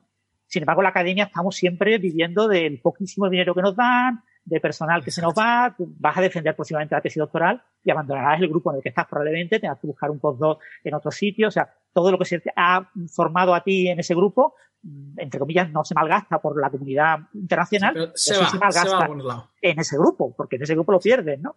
Y sin embargo aquí es todo lo contrario.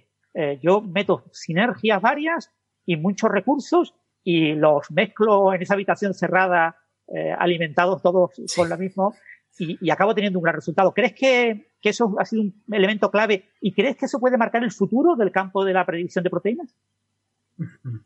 Vamos a ver, pues en, voy a empezar con la, estructura de las proteínas. Yo creo que, vamos a ver, DeepMind ha demostrado que son muy buenos a hacer esto. Y justo cuando fue eso, el domingo eh, estuvo, una, estuvo hablando de una conferencia y en esa misma conferencia estaba John Jumper, que es el, líder del equipo de AlphaFold. Y alguien le preguntó, bueno, ¿y va a haber AlphaFold 3? Y le dijo, sí, estamos trabajando en ello. Entonces, todo parece a que ellos van a seguir eh, trabajando en ese tema. Algo que es muy interesante sobre AlphaFold es que tiene algunas limitaciones bastante importantes, que podemos hablar sobre ello. Pero básicamente, AlphaFold solo puede predecir eh, cadenas singulares de proteínas. Entonces, em, como un recuerdo para nuestros oyentes, las, la estructura de las proteínas uh, tiene algo que se llama la estructura cuaternaria que es tú puedes tener una proteína y se pliega y adquiere su estructura, pero en muchos casos no está sola, tiene que interactuar con otras proteínas y forma complejos de muchas proteínas. Si piensas, por ejemplo, en las proteínas que sintetizan tu ADN, esos son complejos gigantescos que tienen muchas cadenas, cada una con una función distinta y funcionan como una, como una máquina muy, muy bien engrasada que hace todo. Entonces, DeepMind te puede decir cuál es la estructura de las proteínas individuales, pero se da muy mal decirte cómo están cuando están todas juntas. Y eso, en mi opinión, es un gran fallo que es probablemente sea lo que ellos traten de mejorar. Un ejemplo que, yo tengo cercano, por ejemplo, los anticuerpos. Ah, los anticuerpos, esas proteínas de las que estamos hablando estos días todo el tiempo con el COVID, ah, realmente son, bueno, tienen varias cadenas, uh, bueno, llaman las cadenas ligeras y las cadenas pesadas, y en, en, digamos, más o menos en la zona donde se unen esas dos cadenas es donde está la parte del anticuerpo que realmente reconoce a lo que se tiene que pegar el anticuerpo. Entonces, uno de, uno de mis colegas de, grupo, que también es eh, español, está trabajando en ese problema y yo he estado, bueno, jugueteando con AlphaFold a ver si lo puede hacer y, todo apunta a que, pues, no lo hace demasiado bien. En lo mismo, otros problemas interesantes, pues, vamos a ver, eh, hablamos aquí de la estructura de las proteínas. Esto es una manía que tenemos los, digamos, no sé si yo me puedo llamar biólogo, pero bueno, sí, venga, vamos a ello, los biólogos. Tenemos esa, esa, esa manía de hablar de la estructura de las proteínas. Pero las proteínas no tienen una sola estructura, o sea, son máquinas, se están moviendo todo el tiempo. Entonces, nosotros decimos estructura porque los métodos que tenemos para ver la estructura nos dan una imagen. Pero en la práctica hay un montón. Y de hecho, si uno se va a mirar muchas imágenes que se toman, lo que se llaman estructuras cristalinas, hay muchos casos en los que tú ves que un cacho de la proteína está arriba y luego de repente en otra imagen está abajo, lo cual te indica, bueno, pues esto se está moviendo, es flexible. Entonces, AlphaFold no puede predecir eso, solo te puede dar una estructura. Y no está claro cuál de las muchas estructuras te va a dar. Y eso también es un problema. Y quizás lo más importante, en mi opinión, es em, eh, el efecto de los ligandos. Entonces, lo que todo el mundo ha dicho con AlphaFold es que un grandísimo problema en farmacia, cuando alguien está tratando de desarrollar fármacos, es que necesitan, bueno, necesitan una estructura una proteína, necesitan ver cómo va a encajar el fármaco ahí para ver si, va a ser un buen fármaco o no va a ser un buen fármaco. Pero claro, la historia no es tan sencilla, porque como acabo de decir, eh, las proteínas no tienen una estructura estática. Entonces, muchas veces, cuando tú te tomas tu, pues, el fármaco de tu elección y eso se va a pegar a tu proteína, pues entonces la proteína responde a ese fármaco y cambia. Entonces, si tú tratas de diseñar tu fármaco basándote exclusivamente en la estructura estática, pues en muchos casos no funciona bien. Entonces, yo creo que esos, esos tres problemas, digamos, em, las interacciones entre las cadenas, uh, la, la, dinámica de las proteínas y la interacción con ligandos u otras cosas, esos son los grandes problemas que tiene AlphaFold ahora y lo que van a trabajar. Bueno, y los grandes problemas también de la biología estructural, no solamente de AlphaFold. exacto, por supuesto. Bueno, pero ya yo, yo estoy convencido de que nos van a quitar todos los problemas a ellos, entonces, bueno. Mejor no trabajar en ellos. Eh, perdona, Carlos, tú estás convencido de que cuando defienda la tesis doctoral, lo mismo te contratan para trabajar con ellos. Quiero decir, van a contratar a más gente, porque si eh, quieren atacar problemas de mayor magnitud, eh, tendrán que crecer en tamaño en su grupo, ¿no? Pues no, la verdad es que no lo sé. No, no, sé muy bien cómo funciona. Yo, he conocido poca gente que trabaja en, DeepMind. Ah, yo creo que, sí, bueno, si me permites un poco cambiar de tema, ah, creo que el secreto está en cómo han hecho ellos las cosas. Es decir, una crítica que yo siempre he tenido de la academia es que a nosotros nos, encanta un poco de boquilla decir que colaboramos entre nosotros, ¿no? Que tú coges a, por ejemplo, yo cuando estaba empezando mi tesis, yo estaba colaborando entre un grupo de, físicos y un grupo de biólogos. Y entonces la idea era muy bonita, ¿no? Bueno, pues entonces vas a estar en el medio y vas a aprender de unos, vas a aprender de los otros y vas a usar sus técnicas todas juntas para mejorar tu, tu idea. En la práctica quizás no funcionó tan bien. En la práctica yo hablaba con los físicos, y los físicos la física les encantaba, pero no les interesaba nada la biología. Entonces decía, sí, bueno, proteínas, las proteínas son átomos, entonces sí, no nos hace falta aprender sobre las proteínas porque ya sabemos cómo funcionan los átomos. Y por otro lado, eh, yo hablaba con los biólogos y los biólogos decían, es que eso de la física es muy complicado, a mí me interesan las proteínas, yo no quiero saber nada. ¿Y qué es lo que pasó entonces? Bueno, pues que estaba un poquito en, terreno de nadie, siendo disparado por los dos, hasta que en un momento me cansé y dije, bueno, pues no me interesa nada, a, mí me interesa la biología más, entonces voy a hacer biología. Lo que me parece que ellos hacen es un poquito distinto o al menos lo que venden, vamos, porque no, evidentemente no he estado dentro. Pero lo que me parece que ellos hacen muy bien es que ellos sí que pueden coger equipos de distintos grupos y los pueden, pues como decíamos antes, encerrarlos en una habitación, darles de comer hasta que uno aprenda del otro y sean capaces de, hacer una colaboración en condiciones. Y a mí me parece que ese es el secreto, que han conseguido, han, identificado un grandísimo problema en cómo se hace investigación estos días y han conseguido resolverlo. Y si a eso le añades todos los otros factores que, bueno, pues tienen, son empleados de Google, con lo cual tienen pues acceso a los dilatados salarios y otro tipo de privilegios, comida infinita, gimnasios y todo lo demás. Y, bueno, y la estabilidad que da que no tienen que pasarse 10 años de contratos temporales hasta que quizás algún día sean profesores. Entonces, ellos han encontrado todos esos fallos, los han corregido y han, pues han tenido suerte que de los varios problemas que trataron de hacer, este les salió bien y, ha completamente revolucionado el campo. Bueno, y recursos bastante limitados, porque una de las cosas que dicen de las empresas que, trabajan en la matriz de Google, Alphabet, es que eh, Alphabet los trata muy bien, les da muchos recursos. ¿Qué necesitas? Eh, tienes mil ordenadores, pero necesitas diez mil, no te preocupes, te damos diez mil. Si lo importante es que tú los hagas. ¿De verdad los necesitas? Si de verdad eres capaz de justificar que los necesitas, nosotros te los damos, ¿no? Algo que es muy diferente a la academia. En la academia tenemos que estar llorando porque nos den unos poquitos más, ¿no? Y, y, Exacto. Y echando tiempo, que esa es otra, ¿no? Que no, no solamente es el, es el dinero, es que también para que te den dinero para comprar un aparato, pues tienes que escribir una, pedir un proyecto y tienes que hacer papeleo y firmar y no sé quién. Y es, es complicado. Mientras que seguro que y te llega cuando ya está obsoleto el aparato. Eh, Exacto. Yo eh, quiero aclarar porque no sé si la gente está familiarizada con la jerga, ¿no? Cuando Francis habla de la academia, se refiere pues al mundo académico, ¿no? Las universidades, los centros de investigación, etcétera, frente a, en este caso, las empresas privadas, la forma que tienen de hacer investigación, como es el caso de DeepMind de, de Google, que es de lo que estamos hablando, de Alphabet. Eh, porque quería preguntarte, Carlos, sobre este tema, ya que nos hemos desviado un poco, pues venga, vamos a terminar de dispersarnos. Esta diferencia que tú observas en la forma de colaborar, yo me pregunto si no puede ser debida al hecho de que en, el, en ese mundo empresarial hay un problema que es un objetivo claro que está bien marcado, es decir, queremos resolver este problema y eh, a ustedes los estamos contratando para resolver este problema, mientras que en el mundo académico, en esa academia de la que hablábamos antes, quizás es más difuso los objetivos, ¿no? Es más, pues como hay esa libertad también de los investigadores de un poco dedicarse a lo que más les apetece, pues a lo mejor no se establece, no hay esa jerarquía tampoco de, de, no sé, de, mando, por así decirlo, y, y se difunden a lo mejor más eh, los problemas, ¿no? No sé si crees que puede venir por ahí la diferencia. Ah, yo estoy seguro de que tiene una, gran influencia. Y de hecho, que soy un poco injusto cuando digo que, pues, digamos que se han comido al mundo académico, porque realmente la mayoría de las cosas que ellos han usado las ha puesto ahí el mundo académico. la base de datos, hecha casi exclusivamente por académicos. El problema en sí, la definición del problema, casi vamos, completamente por académicos.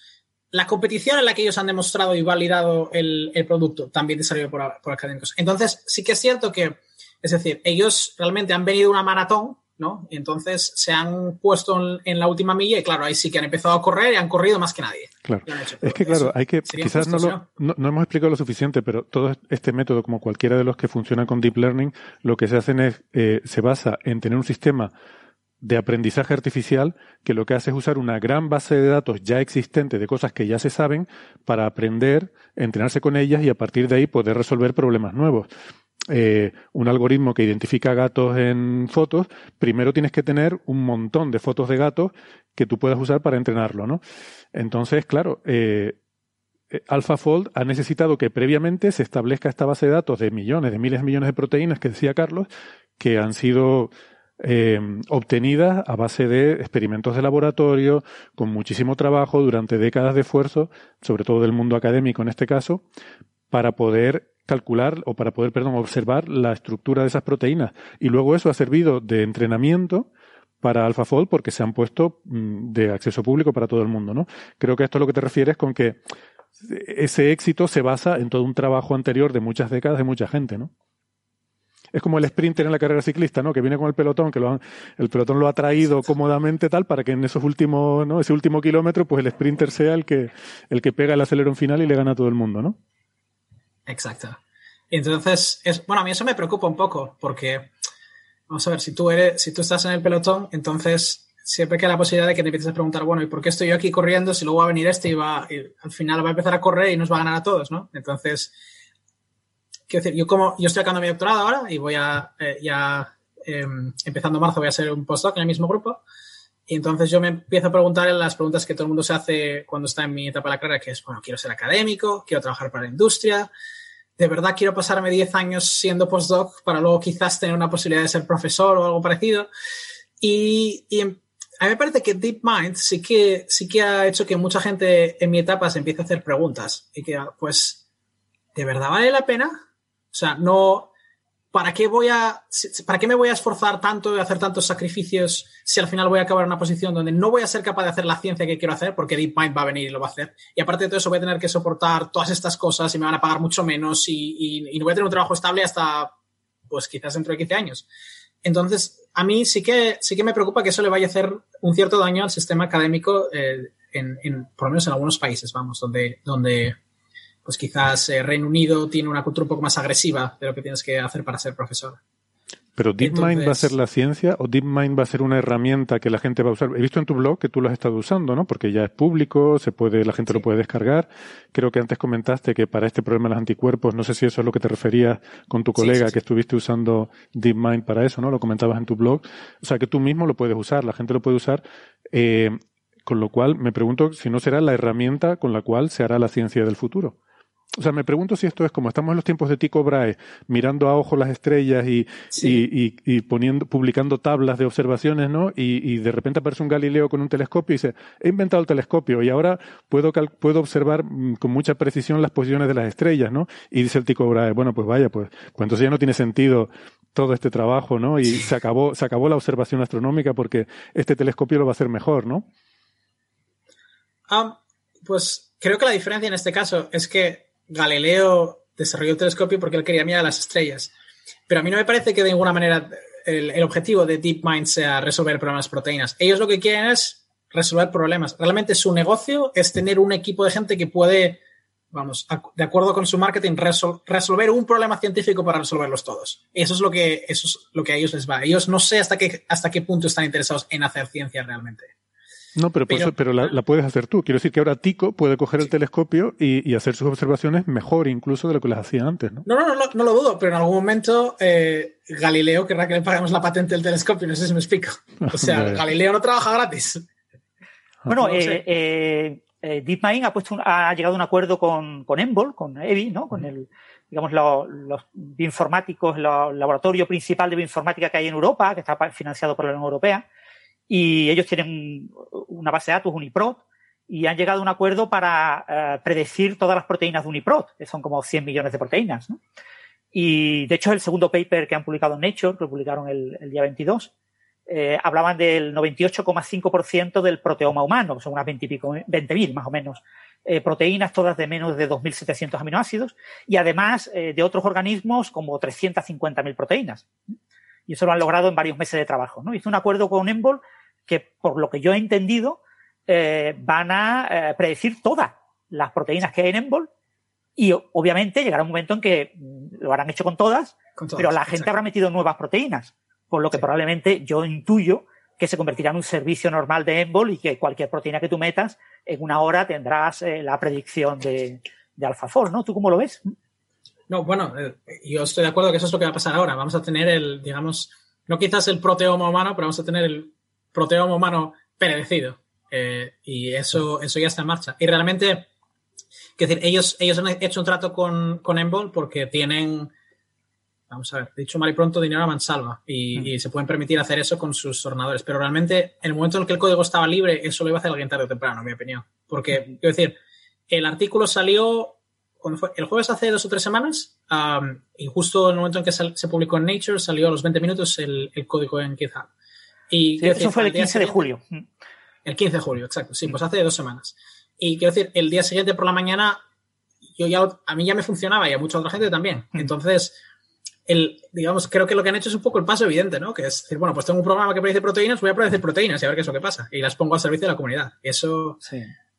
Yo, tengo amigos biólogos, que, son biólogos, ¿eh? que no son informáticos y que han necesitado tres o cuatro días para poner en marcha el, software y lo han logrado. O sea que no es tan difícil de ponerlo en marcha. No, se han esforzado mucho en hacerlo, en hacerlo fácil, eh, tengo que decir. No, o sea, puedo decir, eh, ese es AlphaFold 2, ¿no? Entonces, AlphaFold 1 también hicieron el código, entre comillas, público, pero el problema es que no había mm. manera de que nadie lo pudiese utilizar. Entonces, yo me pasé tres semanas que no hice otra cosa que tratar de, que funcionase y no lo conseguí. En cambio, ese otro ha sido un mundo completamente distinto. Eso ha sido de descargarlo, leer las instrucciones y, al día siguiente, en menos de 16 horas, ya estaba, 16 horas, de las cuales 12 horas fue descargarme bases de datos, ya funcionaba y otra cosa, eh, el tema de, Rosetta Fall, porque se publicó el 15 de julio en Nature eh, Alpha Fall, cómo funcionaba el código, todos los detalles, la información suplementaria muy detallada de los algoritmos, cómo van casi con líneas de código, ¿no? Una cosa muy, muy detallada. Pero en paralelo en Science aparecía eh, Rosetta Fall, que era como de la competencia, que eran unos investigadores del grupo de Baker que decían que habían intentado copiar a AlphaFold en el sentido de tratar de emular lo que se sabía que era cómo funcionaba, pero se dieron cuenta de que no eran capaces de lograr algo tan bueno y añadieron algunas mejoras y lograron algo no tan bueno, pero casi, ¿no? ¿Cómo ves el tema de la competencia con Rosetta Fall?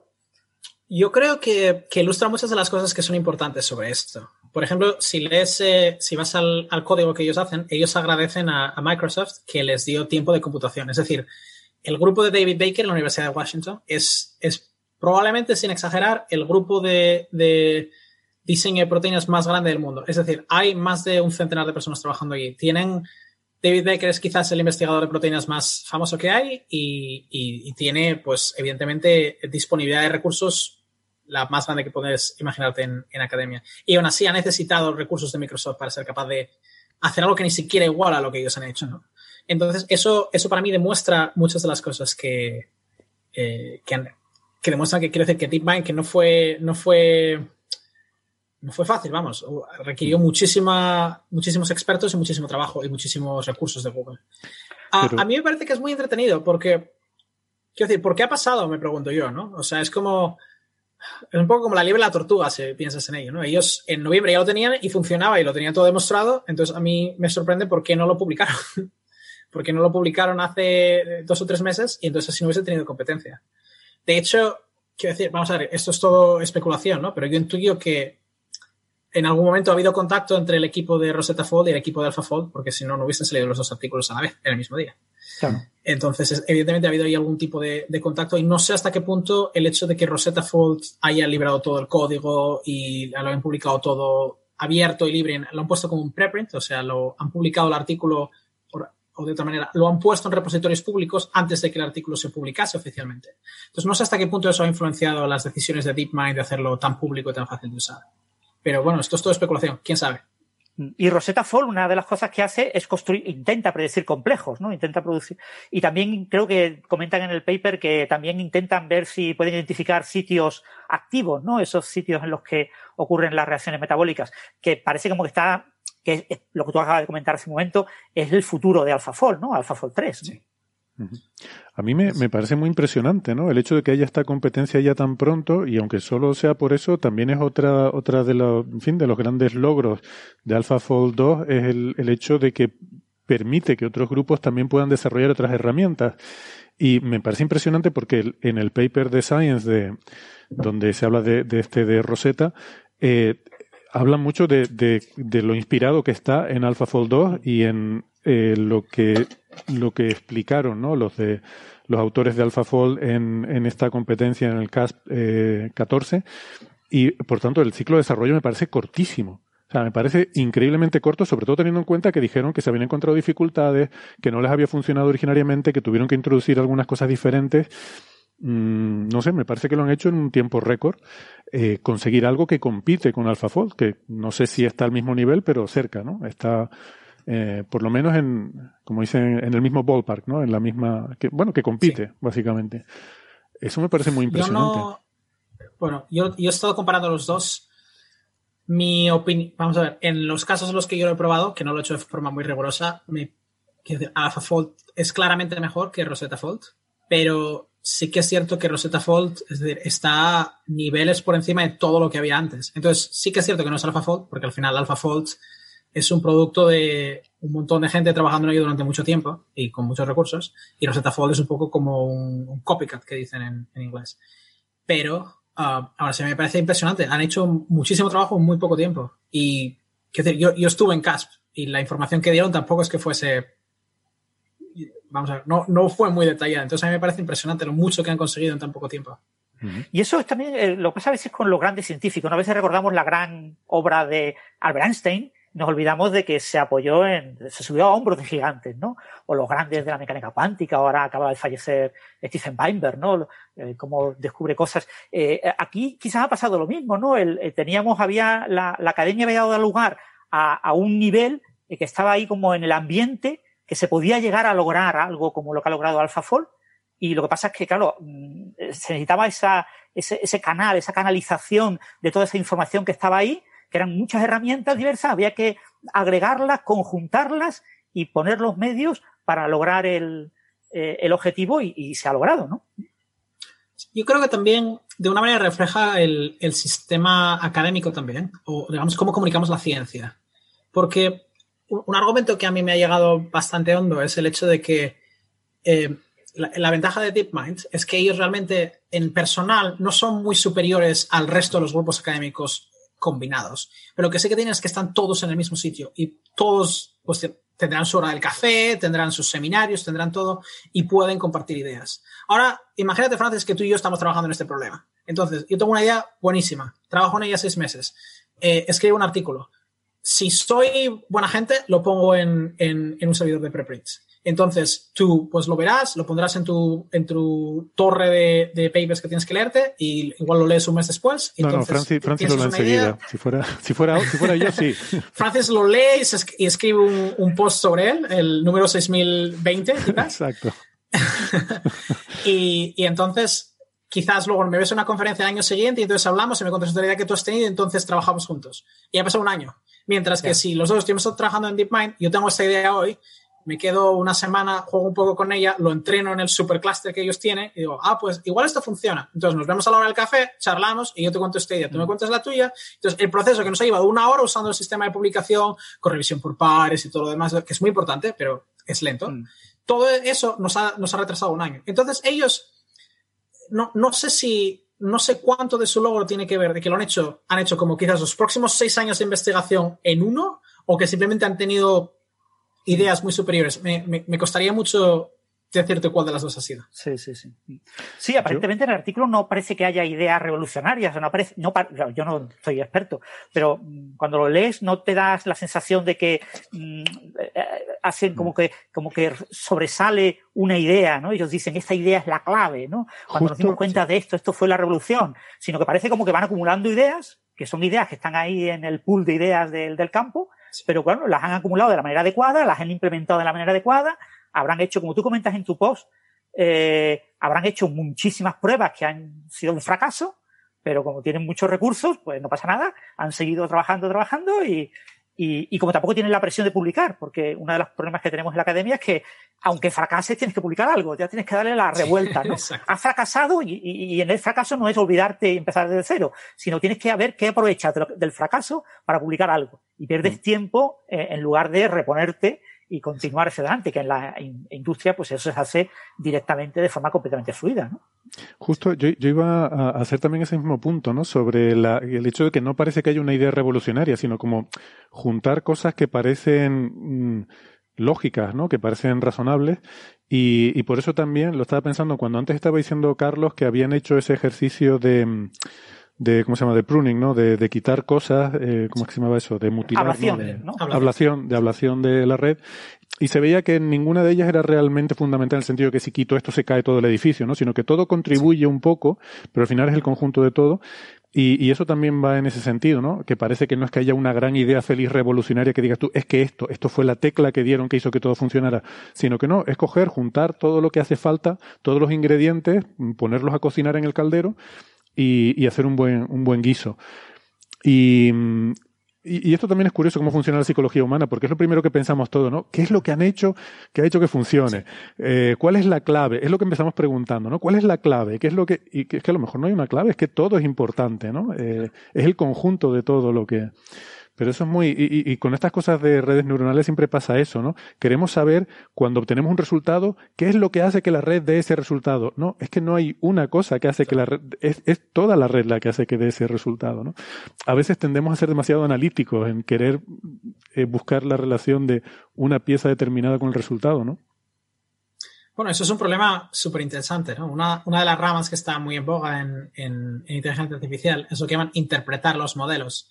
Entonces, yo estoy seguro de que algún grupo especialista en este campo ya está ahora mismo diseccionando AlphaFold y tratando de ver, bueno, pues, qué es lo que aprende este modelo. Porque hay, muchas cosas muy interesantes, ¿no? Por ejemplo, hay un, unos cuantos artículos que ha hecho, esto no ha sido Google, esto ha sido Facebook, sobre eh, redes neuronales aplicadas a secuencias de proteínas, ¿no? Tú coges una, como ellos lo hacen, escogen una, una, red neuronal gigantesca y la entrenan en una base de datos de millones de millones de millones de secuencias de proteínas. Y lo que hacen es, le dan una proteína, le cortan un cachito y dicen, bueno, pues rellénamelo y dice qué es lo que hay que hacer ahí. Y a base de, pues, darle ese trabajo al modelo muchas veces, aprende relaciones entre, entre partes de la secuencia. Y solamente mirando a, a esas cosas, aparentemente, solamente las secuencias, parece ser que los modelos pueden aprender algunas cosas sobre la estructura de las proteínas. Es decir, nunca se les ha enseñado nada en absoluto sobre ninguna estructura, solamente cadenas de, caracteres. Y aún así, esos modelos son capaces de aprender algunas relaciones. Es decir, son capaces de, desentrañar el código, bueno, o parte del código estructural. Entonces, yo creo que eso es súper interesante.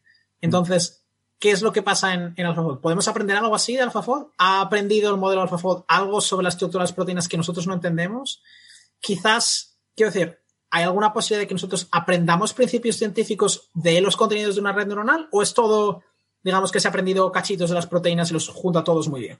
Pues, pues es una pregunta, en mi opinión, muy interesante y espero que alguien esté trabajando en ello. Esa es la ciencia que hay que hacer, ¿no? Eh, quiero decir que AlphaFold va a ser la herramienta y va a haber un montón de gente haciéndose preguntas como, como esa que planteas, que es muy interesante. Si una red es capaz de encontrar una relación, quiere decir que la relación existe en primer lugar.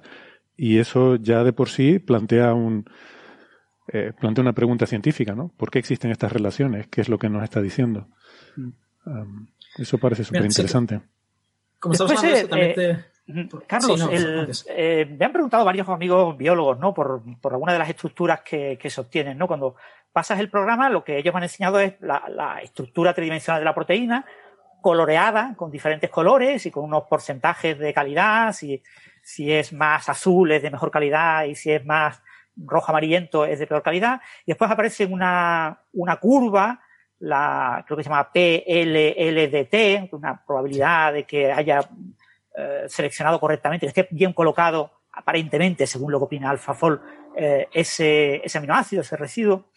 Y después un, un heat map, ¿no? Un mapa de colores, ¿no? Que parece que también en rojo y en azul. Las zonas en azul son zonas en las que se supone que la predicción es de mejor calidad y las zonas en rojo son de peor calidad. Eh, nos ¿podría resumir un poquito, eh, como experto en el, en el campo, cómo se interpretan estos resultados? Es decir, ¿qué le dirías a un biólogo que no sabe mucho de, de los detalles técnicos y de lo que significan estas métricas, de cómo interpretar estos resultados? Muy bien. Pues, eh, bueno, pues la explicación es más o menos así. Ah, de la manera que ellos han entrenado AlphaFold es un poco como preparar a alguien para un examen. Ah, tú bueno, lo entrenas, uh, lo mandas a que haga el examen y al final del examen preguntas, bueno, ¿y cómo te ha salido? Y eso lo interpretas. Y resulta que, bueno, eso no es una idea nueva de AlphaFold, eso lo ha tratado de hacer mucha gente de mucho tiempo, pero eh, en base a los resultados que ellos han encontrado, parece ser que este, ¿qué tal te ha salido el examen? Lo hace increíblemente bien. Entonces, um, lo que ellos han hecho es, ahora que han predecido estos eh, millones de, bueno, no sé si son millones todavía, pero eh, sí, bueno, son varios millones de proteínas, que, puede preguntarle a la, a la, red qué es lo que, que si le ha salido bien la predicción o no. Entonces, esto hay, una métrica que es lo que había definido gente antes, que se llama el PLD, bueno, LDDT, y ellos lo que hacen es la predicción de esa métrica, que es la PLDDT. Entonces, tú cuando tienes una estructura de una proteína, ellos van a decir, vale, pues creo que esta pregunta del examen la contesté bien. Entonces, esto le voy a dar una, bueno, va de 0 a 100, entonces le voy a dar 95, porque estoy casi seguro de que me ha salido bien. Pero esta parte de aquí no estoy tan seguro, entonces va a ser un 80 creo que está bien, pero no, no, no me juego la vida en ello. Y hace lo mismo para, para eh, la totalidad de la proteína. Entonces, ellos han definido varias regiones de todo esto y dicen, siempre que la, puntuación esté por encima de 90, ellos opinan que están 99% seguros de que es la estructura real. Pero en otros casos no funciona tan bien. Algo que, que, en lo que yo estoy trabajando ahora mismo, que me parece muy interesante, es si esto puede estar relacionado con lo que hablábamos antes de la flexibilidad de las proteínas. Es decir, si AlphaFold no está muy seguro de si este cachito tiene que estar aquí o allá, pues entonces igual es porque ese cachito es flexible y AlphaFold sabe más de lo que nosotros creemos que sabe. Uh, pero otra cosa que es, en mi opinión, fascinante es que AlphaFold ha aprendido de alguna manera un fenómeno que todavía no entendemos muy bien, que es el fenómeno del desorden en las proteínas.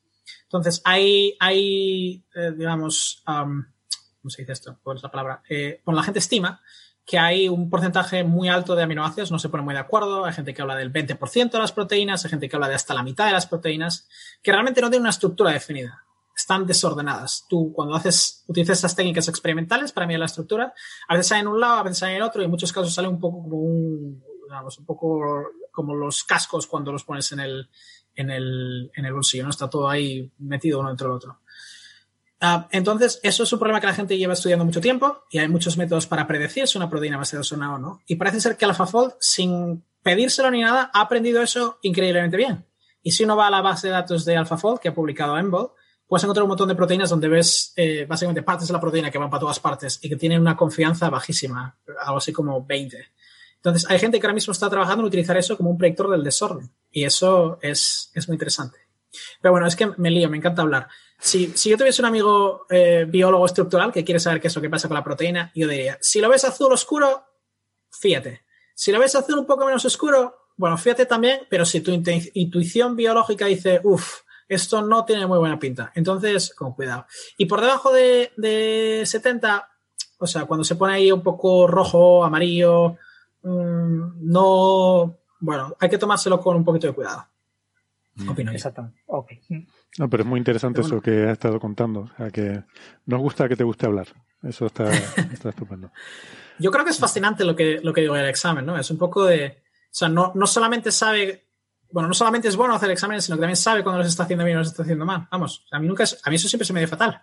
Entonces, Sí, eso es súper importante, ¿no? Y es una de las críticas que a veces se hace a algunos de los sistemas basados en redes neuronales, que a veces es difícil ponerle barras de error al resultado que te está dando, ¿no? Entonces, si puedes asignar algún tipo de confianza, eso, eh, pues sin duda ayuda mucho. En física es fundamental el tener eh, intervalos de confianza de cualquier medida que hagas, ¿no? Em, vamos terminando. ¿Alguna pregunta, Francis, que quieras plantearle a Carlos? Em, para, porque al final a lo tonto se nos, eh, Carlos, ocasión ahora. En el campo, lo que yo he leído así a nivel de noticias de expertos hablando, entrevistados, sobre todo entrevistados, ¿no? Es que esto ha sido una revolución increíble, ¿no? Un antes y un después, ¿no? Que, que es una cosa casi de, de premio Nobel, ¿no? eh, para, por lo menos, el, el, los investigadores principales del, del trabajo. ¿Tú, ¿Tú cómo lo ves? ¿Tú apuntas tan alto o crees que todo esto habrá que esperar a que sea capaz de predecir complejos, a que sea capaz de determinar eh, lo que comentaba, los lugares más relevantes de cada proteína, eh, caracterizar mejor las partes móviles, para que realmente haya un, gran premio para estas tecnologías, o ya lo ves ya que esto ya es más que suficiente. Hombre, vamos a ver, yo sí, si tuviese que tomar la decisión ahora a punta de pistola, yo diría que sí, que se lo daría. Pero habría que matizar un poco. Es decir, esto, esto ha pasado justo ahora. Entonces, no está del todo claro esto a, dónde va a ir. Todo tiene muy buena pinta, todo parece que funciona, pero bueno, igual, igual realmente todo esto, el impacto que tiene en la biología es mucho menor. Igual tiene fallos que no hemos conseguido identificar todavía. Esto lleva aquí dos semanas. Entonces, yo opino que en algún momento sí que debería reconocerse eso con algún tipo de premio importante. No sé si va a ser el Nobel, no sé si va a ser el Turing, no sé lo que va a ser, pero mi intuición es que probablemente no pase este año. No, sé si me explico. No va a ser mm. como cuando hubo el experimento con las ondas gravitacionales, que se lo dieron al, eh, pues, inmediatamente. Yo creo que en este caso debería haber un cierto, eh, digamos, la gente tendría que mirar a ello durante más tiempo para ver el impacto que tiene. Y bueno, eso no debería sorprendernos, ¿no? la, tradición es que los premios Nobel la gente los, los tiene a los 80 cuando ha hecho esos experimentos los 25. Entonces, yo creo que Demis Hassabis, el CEO de DeepMind, puede, puede esperar un poquito. Sí. Muy bien, sí, yo también opino lo mismo. O sea, esto va a tardar años. Sí, Quería ver un poco esa la opinión, porque yo creo que eso, el problema de, esto es lo que acabas de comentar, que, es clave, ¿no? Y es que no sabemos si realmente es bueno. O sea, porque sabemos que, es mejor que lo que tenemos, pero que es mejor que lo que tenemos no significa que sea bueno. Y, que sea lo que y también el hecho de que bueno, cuando alguien, cuando un científico publica un artículo, normalmente no tiene la maquinaria de marketing y publicidad que DeepMind sí tiene. Entonces, hay que tomárselo todo siempre con un poco de, escepticismo. Bueno, según el campo, algunos científicos sí que tienen mucha publicidad y mucha maquinaria detrás, según, según el campo. Pero es verdad que son poquitos los campos y desde luego no suelen estar relacionados con predecir proteínas, ni mucho menos. Entiendo. Bueno, eh, ha sido un placer, Carlos. La verdad que, da gusto eh, hablar con alguien que está tan metido en el tema, tan, tan bien informado. Incluso has estado, eh, eh has estado corriendo eh, AlphaFold 2, me parece, me parece alucinante.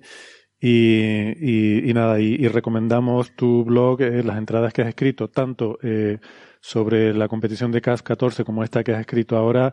A mí me ha parecido una, una delicia de leer, eso sí en inglés, para, para los lectores que, que puedan leerlo en inglés eh, lo, lo, recomendamos porque la verdad que está muy bien explicado. Eh, bueno, pues como, como, ven que explica Carlos las cosas, se puede, se puede entender muy bien, pero a la vez yendo al detalle, ¿no? Así que mm, genial, ha sido un placer tenerte en Coffee Break de nuevo. Eh, nada, que disfrutes las vacaciones, que te hemos hecho ahí un pequeño atraco para, para, para poder eh, tenerte aquí hoy. Un placer siempre.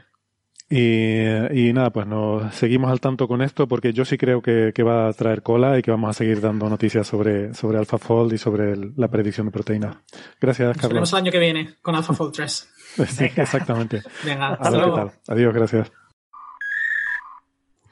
Muy bien, pues nada, a mí me, parece que, como les decía, que, que, explica genial las cosas Carlos. Eh, la mm. verdad es que leer su blog eh, es una delicia porque justo lo que, lo que comentaba yo en la conversación con él, que explica las cosas mm, con mucho detalle, pero a la vez de una forma que, se entiende, ¿no? Y, la, metáfora del examen es brillante, en mi opinión. ¿eh? O sea, la, el asunto de, no, lo que hace AlphaFold es decirte cómo de bien le ha ido el examen. Y realmente es verdad. O sea, quiere decir, está, esto es una buena metáfora. Sí. Bueno, em, eh, la verdad es que también nos enfrascamos un poco en una conversación sobre la academia frente al mundo privado, que no sé, no, no quise tampoco que nos desviáramos mucho por ese tema, pero bueno, sí que es verdad que hay bastantes diferencias, ¿no? Em, entre cómo funciona un ámbito y otro. Y mm, eh, Francis decía que en ese, en ese ámbito de la empresa privada hay poco menos que infinitos recursos, ¿no? Hay dinero y tal. Claro, entiendo que para casos como este, ¿no? Habrá también mucha investigación en empresas que estarán también muy, eh, muy con el, con el, con el gancho, ¿no? Eh, intentando con pocos recursos hacer muchas cosas. Pero sí que es verdad que es más fácil el no tener esa burocracia. A, mí, no sé, igual, eh, igual son problemas del primer mundo, ¿no? Pero a mí lo que me mata es sobre todo la burocracia y lo que se, lo que se tarda en cualquier cosa. O sea, te conceden un proyecto, eh, desde que tú presentas el proyecto hasta que se te concede y luego llega la financiación, pueden pasar tres, cuatro años. Es una cosa Una barbaridad. Mi director, mi director de tesis siempre decía que el tiempo de los científicos no valía dinero y por eso nos lo podían hacer perder eh, haciendo todas estas cosas irrelevantes, ¿no? Mientras que el tiempo de otros de otro tipo de cargos parece que sí que vale dinero y que no pueden perder el tiempo con, mm. estas cosas.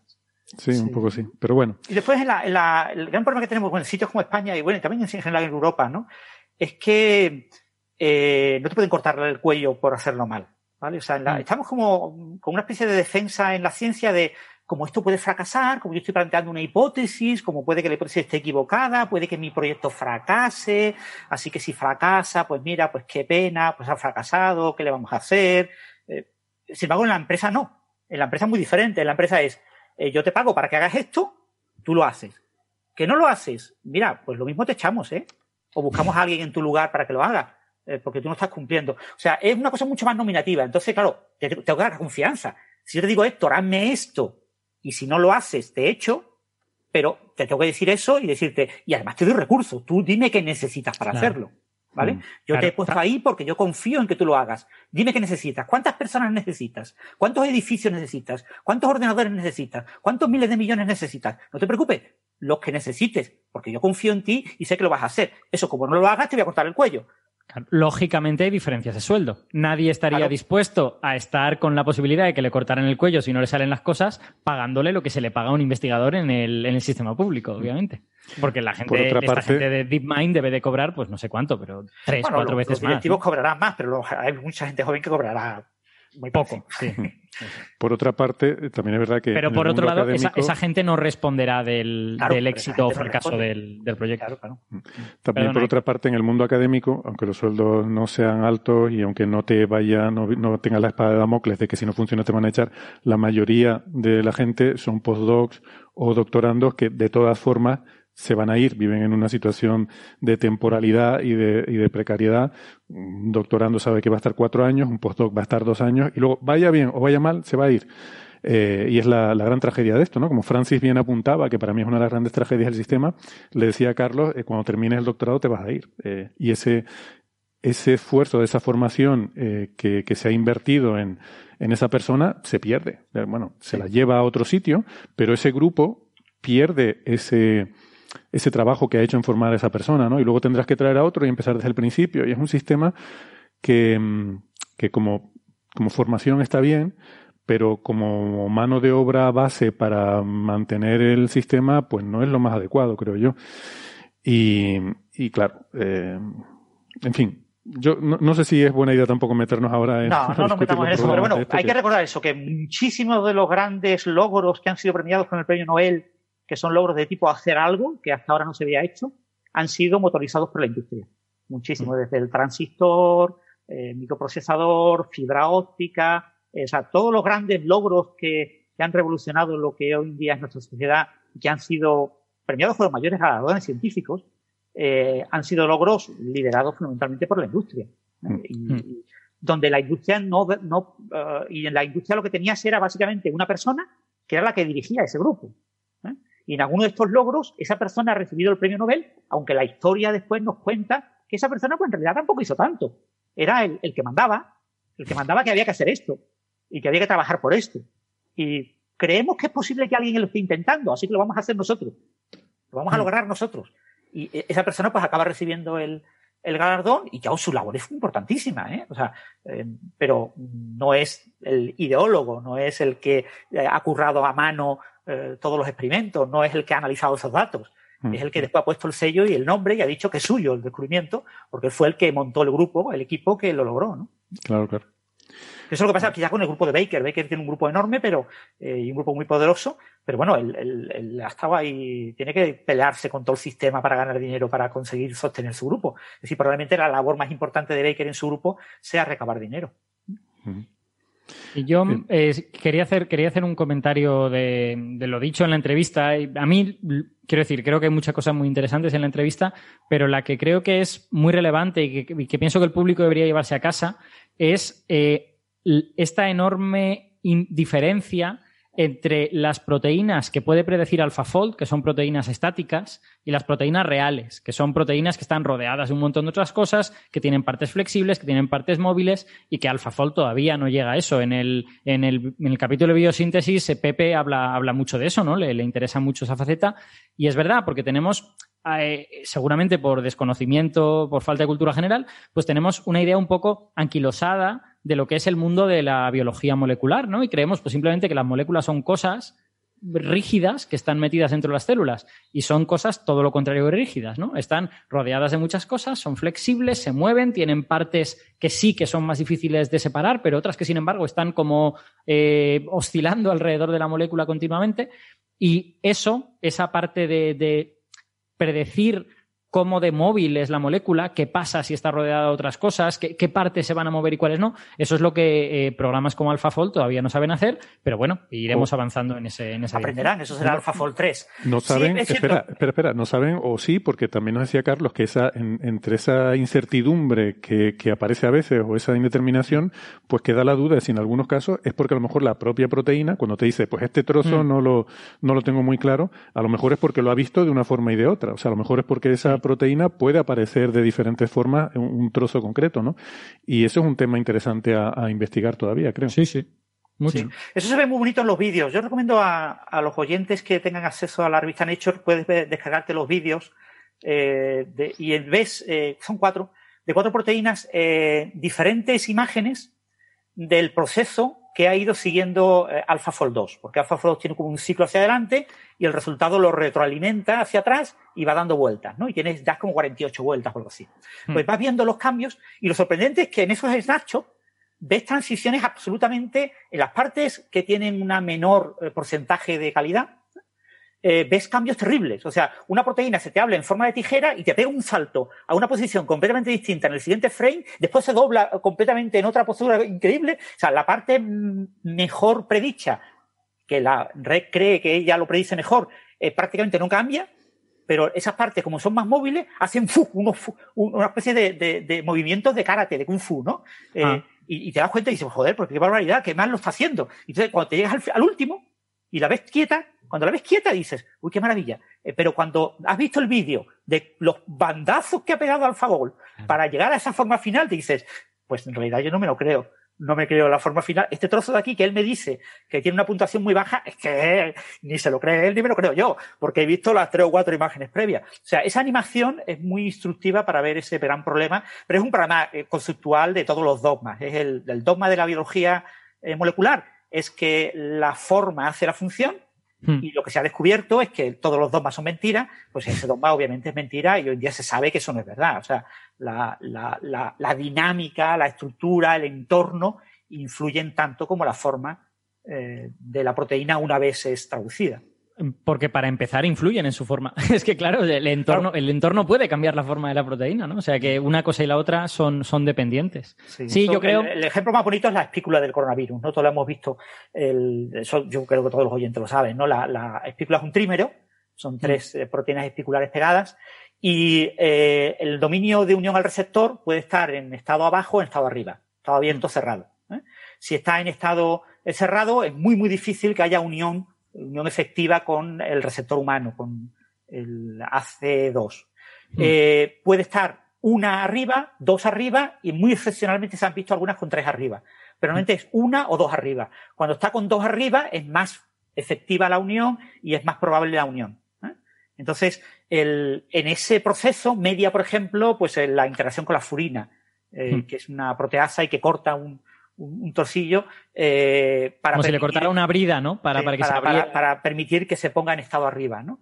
Y mm. después tenemos la, claro, una vez que se une la espícula, que es una especie de seta, al receptor humano, pues ahora se tienen que unir las membranas. ¿Cómo se unen las membranas? ¿Quién une las membranas? Pues esa propia proteína, porque viene otra proteasa, la TSMPRS2, bueno, de las siglas. Una proteasa que está cerca, tiene que estar cerca de la AC2, corta por un sitio eh, la proteína espicular y lo que queda de proteína especular queda enganchado, se alarga hmm. y se dobla como un clip. Y se dobla uniendo las dos membranas.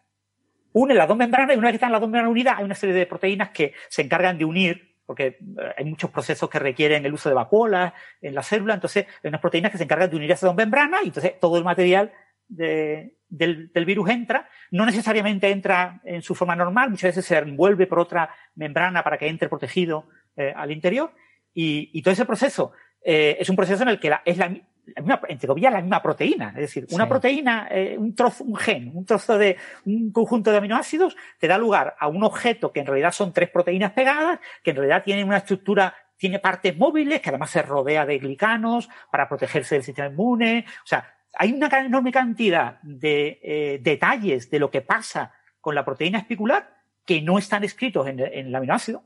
Hmm. O sea, que dependen del, código de aminoácidos, pero eh, esos detalles no están escritos, ¿no? Por eso dos gemelos pueden tener, eh, pueden ser muy diferentes con 50 años. Y sin embargo, oficialmente se supone que sus células eh, humanas todas tienen el mismo ADN. A, mí me, a mí me gusta mucho aprender este tipo de cosas porque yo cuando, cuando entiendes cómo funcionan estas, este tipo de proteínas, este tipo de procesos, incluso aunque sean de patógenos eh, tremendamente malvados, como que, bueno, el coronavirus no es de los más malvados que hay, pero que la gente se estudia Yersinia pestis, la, bacteria de la peste, que es un genio del mal. Bueno, pues cuando, cuando estudias eso, no puedes evitar hasta cierto punto admirar todo esto. Dices, joder, la naturaleza, hay cosas tan chulas que hace, aunque sea para hacer el mal, ¿no? Bueno, mal para nosotros. La bacteria estará encantadísima de poder infectar gente, ¿no? Efectivamente. Em, volviendo a, lo que nos atañe, ¿no? A estos, em, estas técnicas de, deep learning, eh, cosas como AlphaFold, el, digamos que la, cabeza pensante detrás de todo esto que aparece firmando los papers de Nature, de hecho aparece en el, último puesto, que es donde suele aparecer el, el profesor, jefe del grupo, es eh, Denis Hassabis, que em, es un, es un investigador británico que em, estaba mirando un poco eh, su vida así un poco por encima en la Wikipedia y se me ha caído el alma a los pies, ¿no? Porque yo he oído hablar de este señor y, bueno, para empezar, me, impactó mucho ver que es bastante más joven que yo, que casi todos nosotros aquí, salvo Alberto. Y, y, te pones a ver las cosas que, que ha hecho en su vida. Eh, se dedicaba a los videojuegos de jovencito. Cuando yo jovencito, yo desde que tenía 15 años. Eh, y y, es que ha hecho videojuegos los que yo he jugado. O sea, e, este señor trabajó en Bullfrog em, e hizo cosas como hacía niveles para un juego que se llamaba Syndicate, que a mí me gustaba mucho. Y luego uno que yo no jugué, pero que era muy famoso en su época, Theme Park, lo programó él prácticamente. Oh, el Theme Park. Pero bueno, pero si eso, eso fue un hito en eso fue un hito. Fue un hito, fue un hito. Pues eso lo hizo creo que con 17 años o algo así, en Bullfrog. este tío con 13 años era eh, maestro de ajedrez con el segundo ranking Elo más grande del mundo en su, a su edad. Eh, ¿Vale? y, bueno, otras muchas cosas. bueno, nunca se sabe cómo compara eso con los grandes maestros eh, senior, digamos, ¿no? Pero bueno, es un, desde luego es un, es un logro. Bueno, para su edad, a ver, estamos hablando de ajedrez, que hay un montón de gente que lo juega, eh, incluso con 13 años, ¿no? Ya, pero, que, pero que eso fluctúa mucho. O sea, en esos, en esos años formativos, eh, todo tipo de deportistas, los ajedrecistas no son diferentes a un futbolista en ese sentido. Eh, puede haber gente que promete muchísimo y que luego de repente llega a los 16 años y se cae, ¿no? Por, por motivos los que sean. Sí, la vida es muy complicada en esa época. Sí, sí. bueno, pues, en fin, eh, a lo mejor era el número dos del mundo, pero realmente mm, es como si fuera el número 20. Me da igual, quiero decir que. ya, sí, es verdad. La verdad es que estamos discutiendo sobre una tontería. sí, pero que es increíble. Estos son genios. Eh, muchas veces esta gente tiene unas trayectorias realmente de película. O sea, es mm. increíble. Ah. Sí, sí. Pues eso, eh, aparece como, ya digo, como último autor en, en todos estos papers, que, que, no sé, están firmados a lo mejor por 30 autores, no por 300, ¿no? Que, que para, para lo que es esto. Y, y, aparece con el simbolito este que ponen de eh, estos autores han contribuido lo mismo, eh, como diciendo, no solo ha, ha, sido el que ha coordinado esto, sino que realmente ha, ha estado dando el callo, ¿no? Aunque hay una cosa que no me gusta, en uno de los papers en Nature, no recuerdo cuál, hay muchos autores, no sé si son, no sé, del orden de 10, que tienen ese simbolito. Eh, o sea, me parece que ya empezamos a diluir esto. O sea, tú tienes una lista de autores que se supone que es la gente que ha contribuido a ese paper. Y luego se empezó a poner de moda, mm, claro, se supone que el primer autor es el que más ha trabajado, pero hay veces que hay dos o tres. Entonces se empezó a poner de moda poner el simbolito, ¿no? De que estos dos o tres han contribuido lo mismo, ¿vale? Pero cuando ya empiezas a poner diez diciendo que han contribuido lo mismo, pues ya vas diluyendo el valor de eso, ¿no? O sea, mm. luego habrá que poner otro que diga, pero estos dos son los que más, ¿no? Eh, aparte que han contribuido lo mismo no quiere decir que, sean los que más han contribuido. O sea, puede haber los que menos han contribuido y ponerle, estos han contribuido lo mismo, que es nada. Eso es la burocracia, esto. Quiero decir que hoy en día para muchos proyectos no se queda, para que una persona joven, un postdoc reciente o incluso un doctorando, eh, lo pones con ese honor de haber sido uno de los que ha contribuido más porque le va a venir, porque después se lo van a pedir. O sea, a ver, este paper te lo valoramos como uno si tú eres uno de los que han contribuido más, como medio punto si eres uno del mm. montón y, y como un cuarto si aparenta que estás como muy, muy en medio, ni se te ve el nombre por ningún lado, por, un extremo ni por otro, ¿no? y tú, tú, dices, pues vamos a ver, este es un chaval joven, hay que premiarle con que le pongan un punto, ¿no? Claro, claro. la burocracia crea ese tipo de cuestiones puramente burocráticas. Pero que el simbolito lo tenía puesto también el Hasabi, que ya ves tú lo que. Hasabi probablemente no había hecho nada más que eh, ser el ideólogo detrás de la selección del personal. Bueno, pues está, está puesto ahí como que ha contribuido por igual. O sea, yo, creo que lo quiere poner justamente para decir, no, no, yo también he trabajado en esto. Y con el perfil de este tío, y teniendo cuarenta y pico años, seguro que ha estado programando y, y, ahí dándole No, no, pero no creo que haya programado. Pero bueno, pero sí es verdad que hay muchas decisiones. En este tipo de, de software hay muchas decisiones que requieren leer papers, seguro que ha leído papers eh, recientes de inteligencia artificial y, que está muy al loro. Una persona que, ha dado, yo he visto alguna de sus charlas y se ve, se ve que entiende perfectamente de qué está hablando. Es decir, que es, una, que es un líder de, esta línea de trabajo, pero sabe de qué se habla. Sabe qué es lo que ha hecho la gente que está debajo de él, ¿no? Y eso. el hecho de que ponga ese simbolito, a mí me da a entender. Yo, mi interpretación es que él está intentando decir, no, no, yo también he estado aquí picando piedra. Eh, quiero decir, no soy solo el que ha coordinado el grupo, sino porque si no, no, yo no le doy esa interpretación. Yo no le doy esa interpretación. Pero sí es verdad que, bueno, hay gente, Gary Penter también lo hace. Cuando tiene, Gary Penter tiene su empresa Celera Genomics, tenía a un premio Nobel eh, que lideraba una parte de la, de la ciencia que hacían y, en varios artículos era muy, muy obvio que el artículo, el ideólogo del, era el premio Nobel. Pero estaba eh, de último autor Venter y ponía que era tan importante como el premio Nobel en ese paper. Y, tú te dabas cuenta, porque te dabas cuenta de los papers de, liderados claramente por Venter, de los liderados claramente por el otro. Pero claro, te tienes que leer unos cuantos papers. Yo no creo que en este caso él haya picado código. Pero sí es verdad que habrá intervenido en decisiones, porque aquí hay muchísimas decisiones. O sea, eh, AlphaFold tiene una cantidad de decisiones pequeñas que han sido clave eh, increíbles. Y eso requiere tener un buen equipo y darle mucha libertad a la gente para que tome decisiones. Y como no sabes qué decisiones son las importantes, lo, lo comentaba también Carlos, ¿no? Que no sabemos qué decisiones han sido las importantes. Y, y como no lo sabemos, nadie lo sabe, ni siquiera AlphaFold sabe qué es lo importante de lo que hace, eh, y no nos lo puedes decir pues es muy importante premiar a toda la gente que ha tomado una decisión que podría ser importante o no. Yo, yo voy, quiero hacerte un comentario en ese sentido. Yo entiendo cómo te sientes, Héctor, pero eh, creo que, que ese simbolito de estos autores han contribuido por igual termine siendo mal utilizado es inevitable y, y, esperable. O sea, quiero mm. decir, es, porque eso ha sucedido a lo largo de la historia N veces, con N un número extremadamente grande, ¿no? las personas crean algo que genera prestigio y la gente quiere apropiarse de ese prestigio. En muchas ocasiones se apropian de él porque han hecho cosas, pero en algunas se apropian de él sin haber hecho nada. Y eventualmente, cuando dejas pasar suficiente tiempo, todo el prestigio que habías depositado en esa, en esa cosa, pues desaparece porque demasiadas personas que no lo merecían se han apropiado de él. Y eso ha pasado a mí me gusta más, más que estar con esta cosa de la tontería de que si este ha contribuido más o menos, me gusta esto que piden eh, muchos journals y que de hecho es posible que aquí esté también, porque Nature es de los que lo suele pedir, eh, una, una sección al final en la que se ponen las contribuciones de cada autor, que eso eh, viene bien para luego cuando hay problemas éticos saber a quién hay que crujir. ¿no? Porque esto se, claro, esto se empezó a poner cuando empezaron a ver estos escándalos de alguien que publicaba 30 artículos al mes y se veía que hacía copy-paste de artículos anteriores. Y claro, luego los coautores decían, ah, yo no sabía nada. como no sabías nada? Tú no has leído el artículo, o sea, tú no, no ves que esto no realmente no, no tiene sentido. Dice, no, no, lo a ver, todo el mundo sabe que los consejeros de los bancos no entendían lo que estaban firmando. Exacto. es que de pues verdad dices unas cosas. En ese caso es bien sabido, pero en el caso de los papers científicos no. Entonces tú dices, vamos a ver, o sabes de qué va el tema o no. Si no sabes, no deberías aparecer como autor. Y si sabes, pues entonces mm, eres responsable también de este fraude, ¿no? Entonces se empezó a exigir a los autores que pusieran la contribución de cada uno. Pues fulanito hizo la simulación, menganito consiguió la financiación, eh, Sutanito, yo qué sé, hizo las medidas de laboratorio. Eh, y eso, pues así queda registrado qué es lo que ha hecho cada uno. Y, oye, si el que escribió el paper lo escribió mal, mira, no, yo aquí he puesto que yo, yo, mm, yo hice las medidas de laboratorio, yo del paper no sé nada.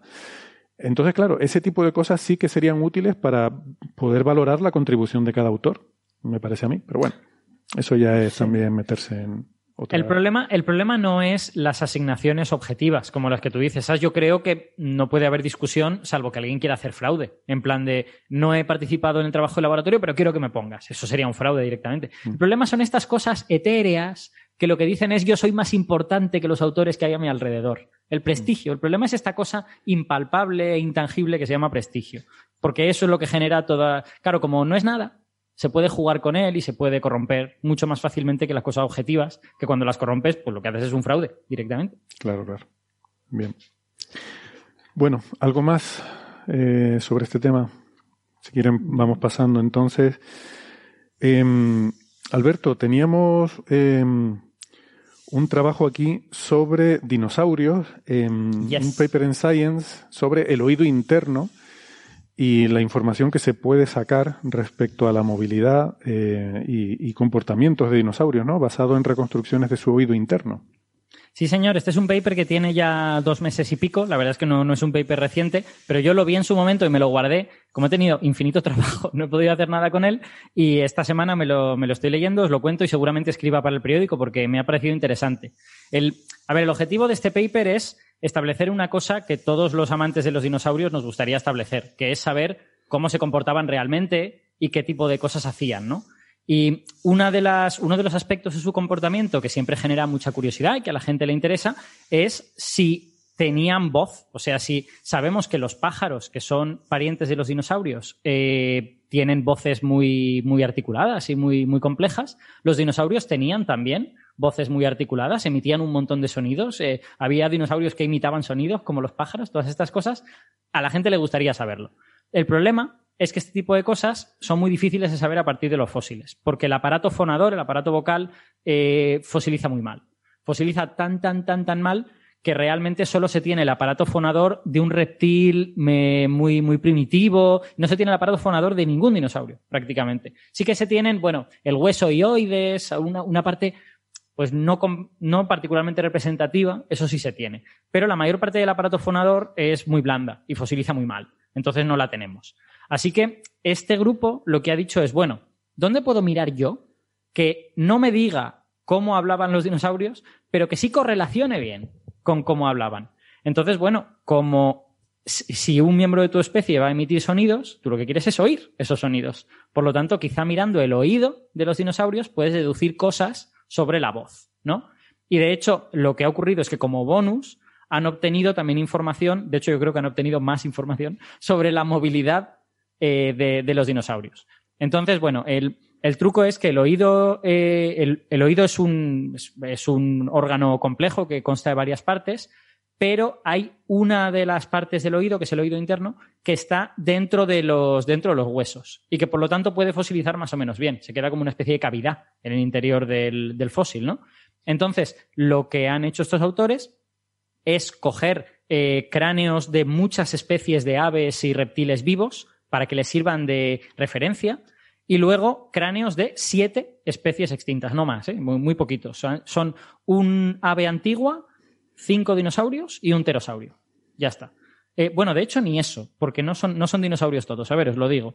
Eh, hay dos reptiles emparentados con los dinosaurios que son arcosauromorfos. Hay un pterosaurio. Hay cuatro dinosaurios y un ave, y ave primitiva. Bueno, digamos un, un, número pequeñito y en comparación con ellos creo que tienen como 100 reptiles y aves actuales, ¿vale? Entonces, lo que han hecho es vamos a estudiar la forma tridimensional del oído interno de reptiles y aves actuales de los que sabemos su comportamiento, sabemos si tienen voz, si las crías hacen ruido o no hacen ruido, si se mueven rápido o se mueven lento, si, si son muy ágiles o no son nada ágiles. Y vamos a ver si ahí hay información que luego podamos aplicar a estos cráneos de dinosaurio. Y lo que se han encontrado es que sí observan ciertas correlaciones interesantes. A mí esto me, ha gustado mucho. Creo que las figuras del artículo hablan por sí mismas. Eh, y os lo voy a describir así un poquito con palabras para, para que nos lo podamos imaginar. Eh, las partes relevantes del oído interno para este artículo son dos. Eh, el oído interno básicamente son una serie de cavidades, ¿vale? Entonces, hay una parte de esas cavidades que son una especie como de conductos que, son como aros, como, como asas de, de, un, de, una jarra, que podrías coger la jarra por ahí, que se llama el sistema vestibular. Y el sistema vestibular está relacionado con el equilibrio. O sea, básicamente tú lo que quieres es tener un aro en la dirección horizontal, izquierda-derecha, un aro en la dirección adelante-atrás, de forma que cuando tú te muevas, izquierda-derecha, adelante-atrás, en ese aro pasen cosas. Mira, Francis lo está poniendo en, YouTube y así la gente lo puede ver. En, en ese aro el líquido se mueve y entonces tú obtienes información sobre tu propio movimiento. Y eso afecta a tu equilibrio, afecta a tu capacidad de, moverte mejor, porque si no sabes cómo te estás moviendo, pues lo que vas a hacer es chocar con algo y te vas a matar, ¿no? Entonces, eso es la parte vestibular del oído interno, pero luego debajo de eso hay otra parte que es la cóclea. Y la cóclea es, dicho muy rudamente, una especie de eh, caja de resonancia, digamos. Entonces, según la forma de esa caja de resonancia, tú puedes eh, escuchar unas frecuencias u otras.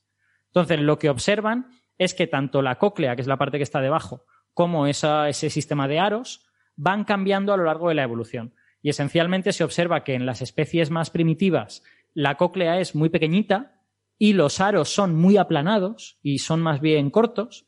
Y a medida que uno va yendo pues de esos reptiles primitivos a dinosaurios y después a aves, los aros se hacen más grandes y como que se retuercen de formas así un poco peculiares, cosa que parece que eh, contribuye a tener una mejor propiocepción, una mejor eh, percepción de, cómo te estás moviendo, y la cóclea se alarga, se hace más larga, lo cual aparentemente sirve para, eh, digamos, mejorar el número de frecuencias que tú puedes escuchar, ¿vale? Entonces, eh, ellos estudiando todos estos reptiles y aves de referencia encuentran estas, estas características, ¿no?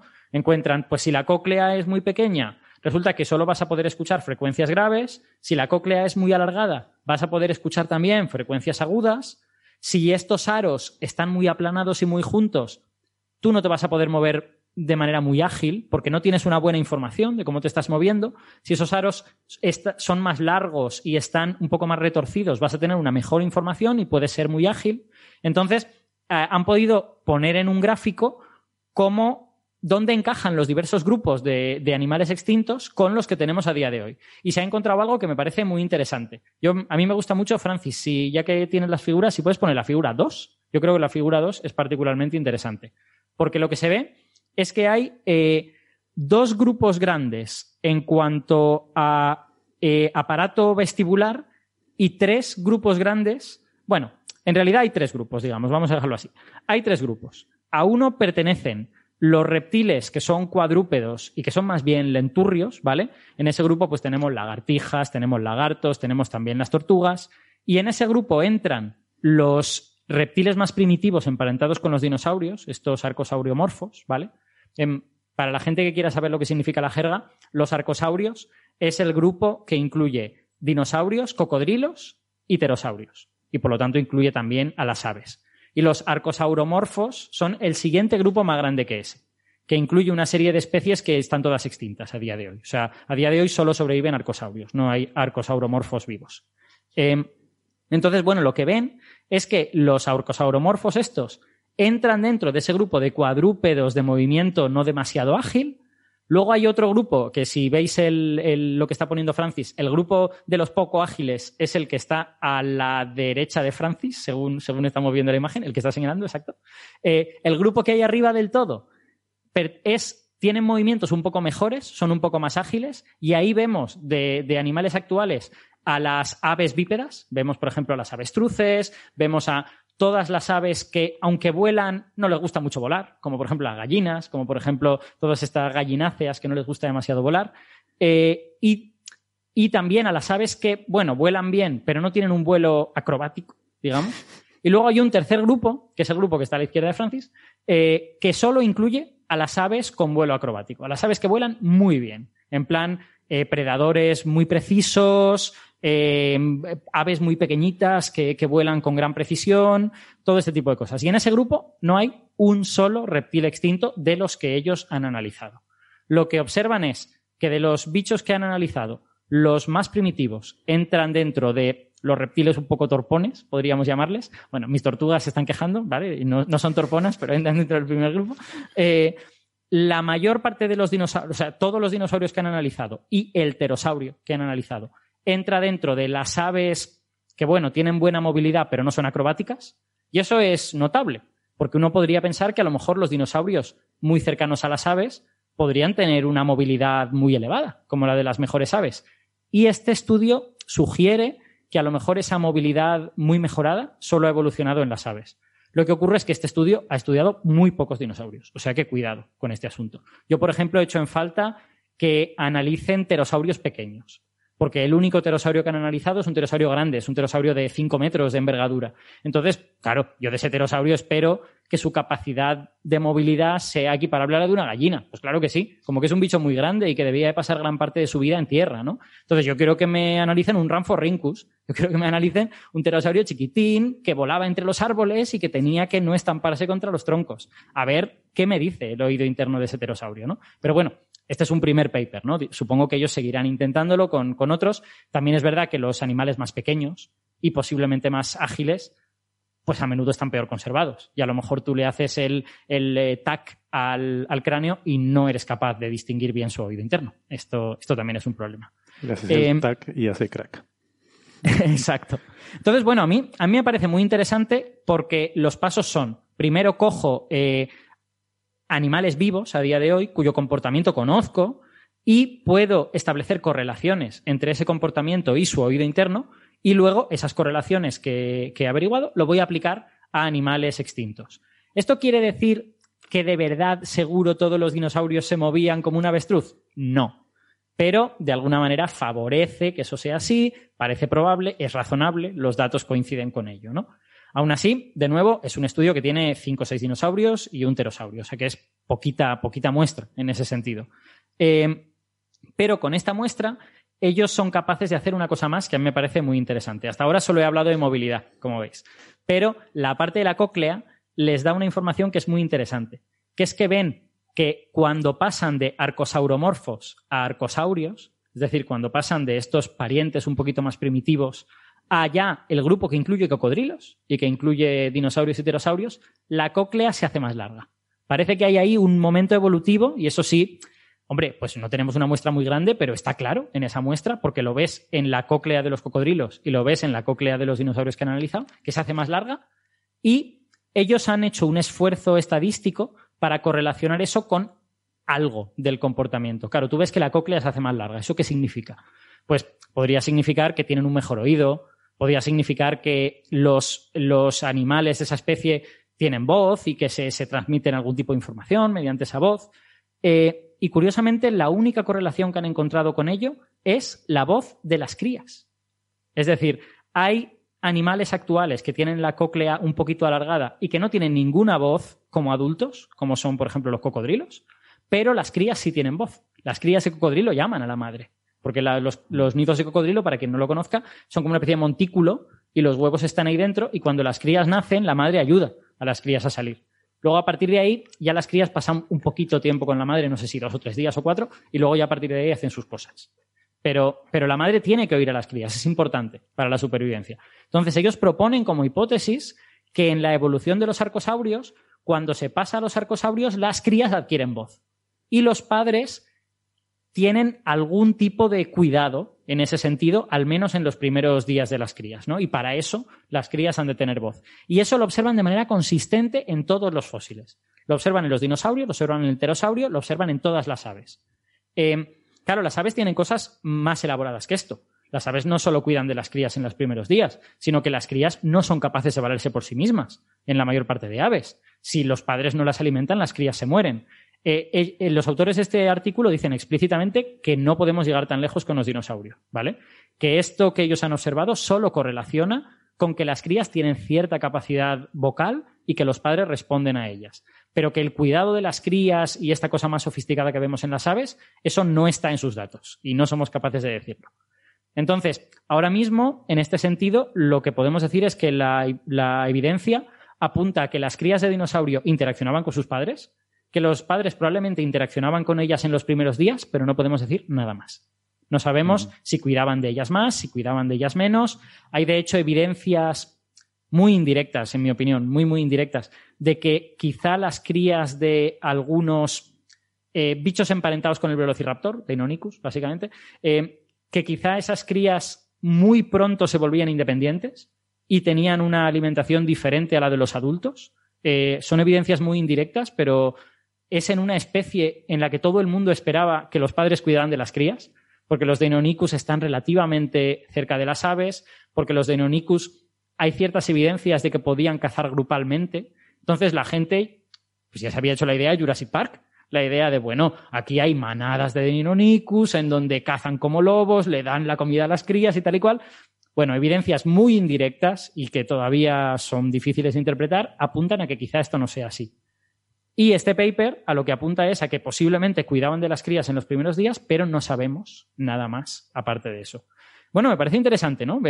no es saber mucho, pero es saber alguna cosa, ¿no? Y, a lo mejor a alguien se le ocurre alguna manera de llegar un poquito más lejos. Yo, yo, creo que la siguiente manera de llegar más lejos es analizar más datos. O sea, bueno, coge más cráneos de dinosaurios, coge algunos dinosaurios más pequeños, más cercanos a las aves, con hábitos arborícolas, y vamos a ver qué es lo que pasa, porque la mayor parte de dinosaurios que tienen son moderadamente grandes. Tienen Velociraptor, por ejemplo, Velociraptor es el tamaño de un pavo, eh, y yo creo que, bueno, alguno de los arcos auromorfos que tienen es un animal más pequeño, pero esos ya sabemos que son un poco torpones y nos interesan menos. Entonces, bueno, a mí me interesa pues Epidexipteryx, me interesan, eh, yo qué sé, Scansoriopteryx, todos estos bichos cercanos a las aves, pequeñitos, arborícolas. Esos se parecen más a una gallina o se parecen más a un gorrión?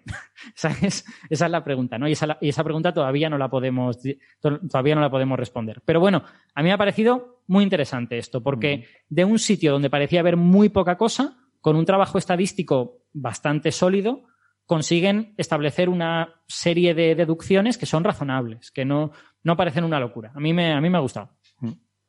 Sí, eso es lo que parece más impresionante, ¿no? La, cantidad de información que se puede sacar de, de de tan poquitos datos, de, algo tan que, parece tan, tan trivial como eh, pues eso, fósiles de, del oído de, un bicho. Exacto. Bueno, el, aquí la revolución llegará cuando encontremos un fósil extraordinariamente conservado de algún dinosaurio y veamos el aparato fonador. Entonces, a eso sí que será un Science o un Nature y estará todo el mundo en plan de ¡buah! Porque ahí podremos decir cosas de verdad, claro. bueno, esto también era un Science, ¿eh? Sí, sí, claro, claro, pero que esto también era un science, pero que aquel será evidencia directa, claro, evidencia directa ojalá la tuviéramos, pero por ahora. Sí, de, cuidado de, huevos hay varias, incluso en museos, ¿no? museos de, mm. De temas de dinosaurios vemos ahí reconstrucciones, etcétera. El Oviraptor, por ejemplo, se encontró un mm. Oviraptor encima de una nidada de huevos, se, cree que estaban incubando los huevos. O mm. sea, hay, hay, hay bastante evidencia de muchos focos de un posible cuidado de, de crías. Eh, eh, claro, el problema es que por la palabra dinosaurio entendemos tanta variedad de especies, etcétera, pues eh, habrá algunas que sí, otras que no. Es un tema, un tema muy interesante. Por ejemplo, no han, no han analizado el oído interno de ningún saurópodo. No, no sabemos cómo encaja Diplodocus, estos bichos tan grandes, cuadrúpedos. Pues uno esperaría que sean más bien torpes, ¿no? Que ni siquiera sean gallinas, ¿no? Que a lo mejor se parezcan más a los a otros cuadrúpedos. O sea que hay mucho que averiguar en este sentido. Y, también que hay que tener cuidado que el cuidado de huevos no es lo mismo que que las crías vayan a interaccionar fuertemente con los padres, porque los cocodrilos hacen cierto cuidado de los huevos, no incuban, es verdad, no incuban, pero sí crean una estructura que permite que los huevos tengan la temperatura adecuada. O sea, bueno, un cierto cuidado de huevos, ¿no? Y, y uno no espera, no, no piensa en un cocodrilo como una especie de padre o madre ideal, ¿no? Pero bueno, cierto cuidado de huevos. Pues la pregunta es, ¿los dinosaurios se parecen más a un gorrión o se parecen más a un cocodrilo? ¿no? Eh, este artículo solo llega hasta decir que como mínimo se parecen a un cocodrilo. No, no sabemos si algo más. Sí, el cocodrilo, no recuerdo si el cocodrilo del Nilo, uno de estos cocodrilos grandes, eh, cuando eclosionan las, las, pequeñas crías, las recoge con la boca y se las lleva, con mucho cuidado, con sus dientes ahí, se las lleva al, a la, están en la orilla, en, como en arena, y, se las lleva al, al río, pues para que contacte con el agua, ¿no? Y todo con mucho mimo, mucho cuidado, está pendiente como los huevos van saliendo en diferentes épocas para que no haya depredadores que los ataquen, etcétera. O sea, hay cierto cuidado. Eh, y es cierto que en aves también lo hay, o sea, que eh, al fin y al cabo no necesariamente tiene que haber surgido muy recientemente el cuidado de las crías en, estos terápodos. Exacto. Lo, que sí que es posible es que en los últimos 30 eh, años nos hayamos pasado un poquito de frenada, ¿no? O sea, el de ver que al que huesos de ciertos carnívoros aparecen en grandes cantidades junto a huesos de un solo herbívoro, ya deducir que, bueno, que hay caza en grupo, que tienen estrategias, que hablan entre sí, no sé cuántos, como vemos, eso a lo mejor es ir demasiado lejos, ¿no? Eh, hay que ir un poquito más poquito a poco y obtener evidencia más sólida en ese sentido, y eso es difícil, claro, porque por desgracia el comportamiento no fosiliza, ya nos gustaría a nosotros. El comportamiento no fosiliza. ¿Y sabes, eh, Alberto, de cuánta cantidad de... fósiles ha podido reconstruir el oído interno? Porque deben ser muy pocos, ¿no? Aquí son ciento y pico, pero eh, de, no, ciento y pico la mayoría eh, modernos, ¿eh? no, no fósiles. Eh, yo no lo sé, pero yo no, he, yo no he leído más papers en donde se haya reconstruido el oído interno. Este es el primero que leo. Es muy, muy complicado reconstruirlo y tenemos muy pocos, ¿no? Sí, mi sospecha es que no debe de haber muchos, efectivamente. Y, y, además debe de ser más difícil cuanto más antiguos, porque también están en peor estado. Muy bien. Pues muchas gracias, Alberto. Em, bueno, eh, por ir eh, terminando, teníamos otro tema, no, puedo creer que vaya a ser esto, teníamos otro tema sobre astrofísica, pero lo vamos a dejar para, para la próxima semana. Eh, la biología te ha invadido. he sacrificado el tema de astrofísica, hemos hablado aquí de, de plegamiento de proteínas, hemos hablado de, de, dinosaurios, de un montón de cosas, pero bueno, bueno, por lo menos había física fundamental. Em, antes de, coger algunas preguntas de, los oyentes que están escuchando, déjame mencionar brevemente una cosa que me acordé ahora puede ser a lo mejor de interés para algunos oyentes por el tema faranduleo, así que lo vamos a mencionar muy brevemente. Si recuerdan, hace dos semanas nos dijo Nacho Trujillo que eh, le habían dado a Aviloev una pasta, no me acuerdo si no, veintipico millones de dólares o algo así para investigar ovnis, ¿no? Y bueno, eh, este tema además lo hemos seguido eh, internamente con con cierto interés porque además eh, los rumores decían que en ese, ese proyecto iba a estar también, atención, Pieter Van Dockum, con lo cual se juntarían dos personajes que, que, han dado mucho que hablar en Coffee Break y, y claro, pues pues el asunto es jugoso, ¿no? Desde ese punto de vista. Así que. Mm, Todo el mundo sabe que los supervillanos primero actúan en por separado y luego se juntan en grandes ligas de supervillanos, ¿no? Esto es así. Igual que los superhéroes, que si empezó Coffee Break, pues ahora empieza el proyecto Galileo. Entonces, como en Marvel, ¿no? O sea, se juntan por una parte los superhéroes y por otra los supervillanos, pues, pues sí, ¿no? Les, les comento que ya es oficial, ya lo podemos comentar eh, el 26 de julio se, anunció este proyecto que han llamado Galileo, que está liderado por Avi Loeb. Y eh, en, el, en el comité asesor científico, la, junta científica, ¿no? que aparece aquí, bueno, que no sé exactamente qué es, bueno, suele pasar en estos proyectos, sobre todo en los que se, se consigue también financiación privada, pues suele haber una junta directiva científica, donde vemos pues nombres ilustres, ¿no? Efectivamente está el de Pieter van Dockum, Está, por ejemplo, le sonará también que hemos hablado en Coffee Break, eh, Steven Wolfram. Eh, Anda. Está Wolfram también metido en esto. Eh, todo gente así como de bajo perfil, como ven, ¿no? O sea, gente que hace su ciencia sin, sin salir mucho en los medios de comunicación. Sí, es la liga de las personas humildes en este caso. Exacto, la liga de las personas humildes, la LPH. Está aquí una amiga mía, por cierto, Mercedes López Morales, que es de... Y me, me he metido con ella, perdón. No, no, bueno. A ver, nos hemos metido con, con, con Wolfram, con, con Loeb y con Van Dokum. Pero bueno, supongo que es inevitable, ¿no? Ella trabaja en Harvard también, donde, donde Loeb, así que le mandamos un, saludo a Mercedes, eh, que creo que sí, eh, hace mucho tiempo, pero estuvo también en Coffee Break hablándonos sobre exoplanetas.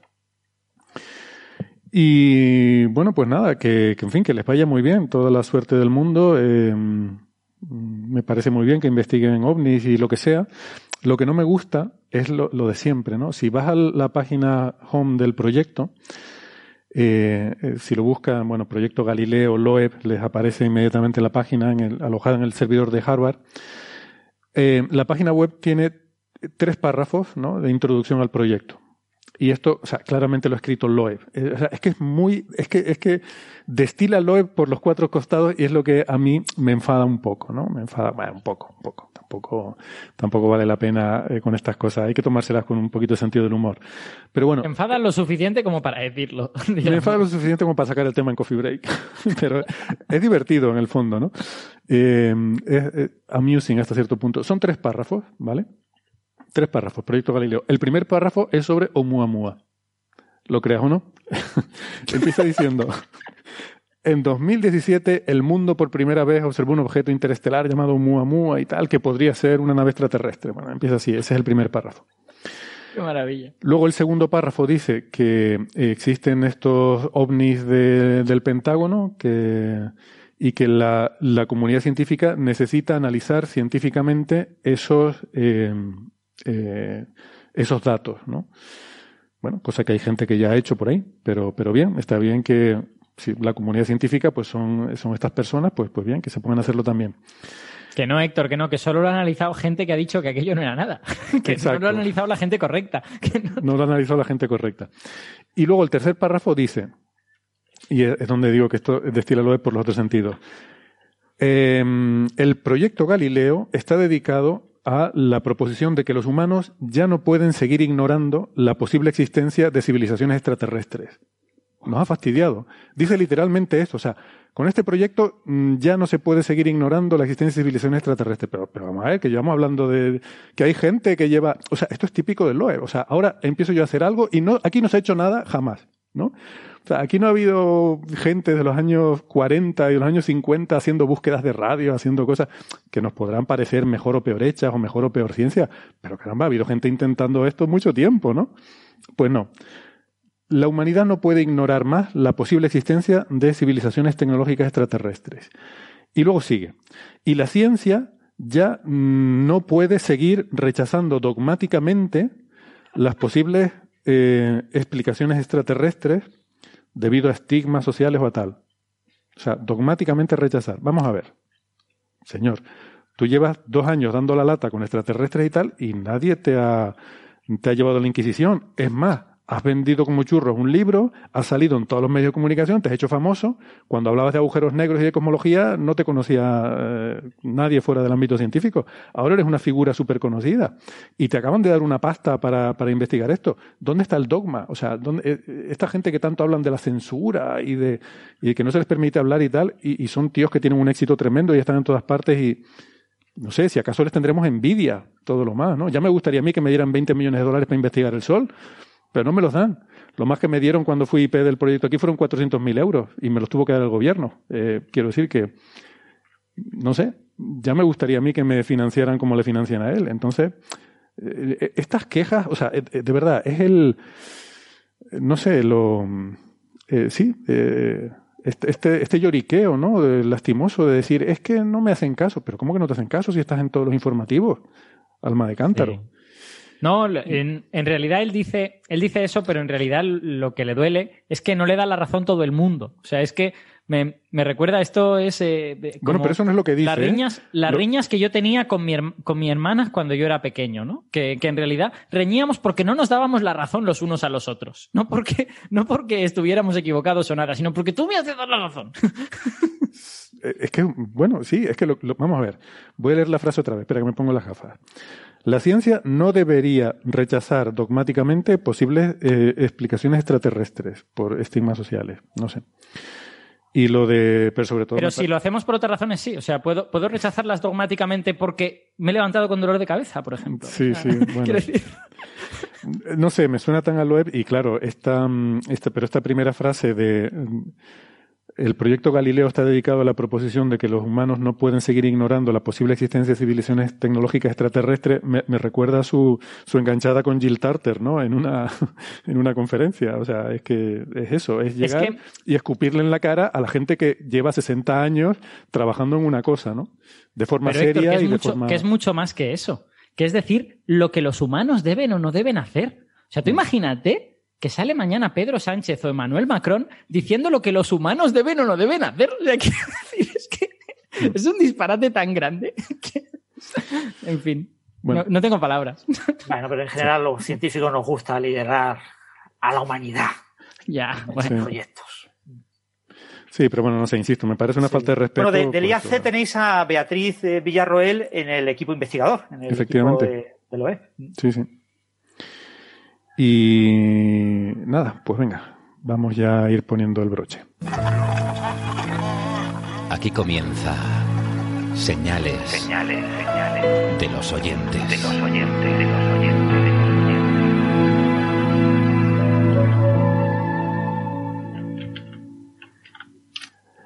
Muy bien, pues vamos a ver qué tenemos en el chat. Eh, Alberto, creo que habías visto alguna por ahí sobre los dinosaurios.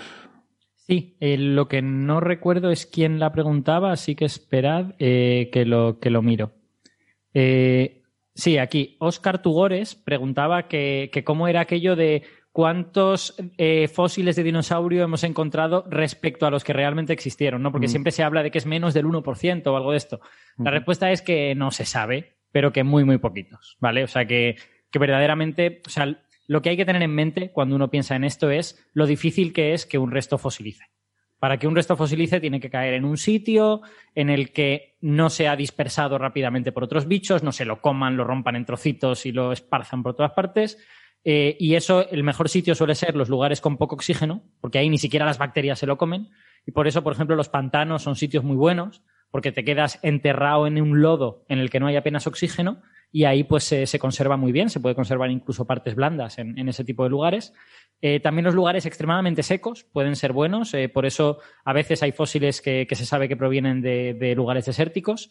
Todos los lugares intermedios, sitios en donde la temperatura es apropiada, hay humedad, se vive bien, pues suele haber muchos bichos que te destrozan el cadáver y aquello no, no queda nada, ¿no?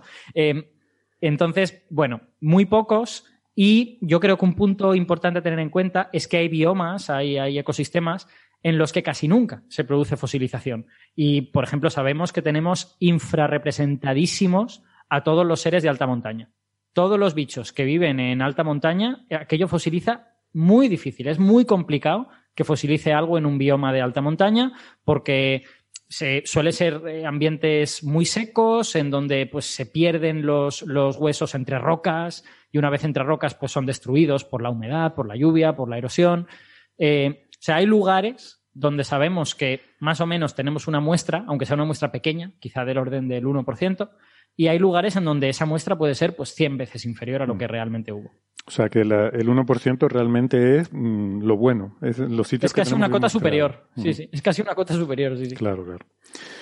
Bueno, eh, una difícil. Pregunta Cristina. Eh, si las fluctuaciones del vacío, a ver si entiendo la pregunta, podrían descoordinar la separación de fuerzas y roturas de simetría en zonas diferentes del Big Bang por pequeñas variaciones de temperatura, generando las grandes, supongo las grandes estructuras. Está cortada la pregunta al final, pero supongo que quiere decir las grandes estructuras. Eh, bueno, la, la, rotura de simetría es una transición de fase, ¿vale? O sea, la rotura de simetría electrodébil, la debida, digamos, a la cristalización del campo de Higgs, que dota de masa a las partículas, ocurre cuando el universo tenía del orden de un nanosegundo. No sabemos muy bien cómo es esa transición de fase. Las transiciones de fase pueden ser de, primera especie o de segunda especie, o pueden ser eh, cruzadas, ¿no? Una cosa como intermedia. Eh, si es verdad el modelo de Higgs, es decir, el potencial del campo de Higgs es el predicho por Higgs que recibió el premio Nobel, entonces sería una de tipo crossing, de tipo eh, cruzado, pero eso no lo sabemos, no hemos podido explorar las colisiones Higgs-Higgs. No hemos podido explorar directamente el, potencial. Y eso es una cosa que se hará con el HLLHC, se empezará a hacer, pero probablemente requerirá un futuro colisionador, un colisionador específico, una fábrica de Higgs. Entonces, eh, cualquier transición de fase genera defectos. Todo lo conocemos en el hielo. todos tenemos los cubitos de hielo eh, y sabemos que están llenos de, defectos, de paredes, de dominio, de rajitas, de pequeños defectos más o menos puntuales. Todas las transiciones de fase llevan eh, defectos. La transición de fase electrodébil dio lugar a defectos que se hayan mantenido, mm, son irrelevantes a escala cosmológica. En el fondo cósmico de microondas no lo vemos. Se están buscando, no se han encontrado. Eh, eso significa que pueden tener una escala más pequeña de la que se ha podido observar o que no existen, ¿no?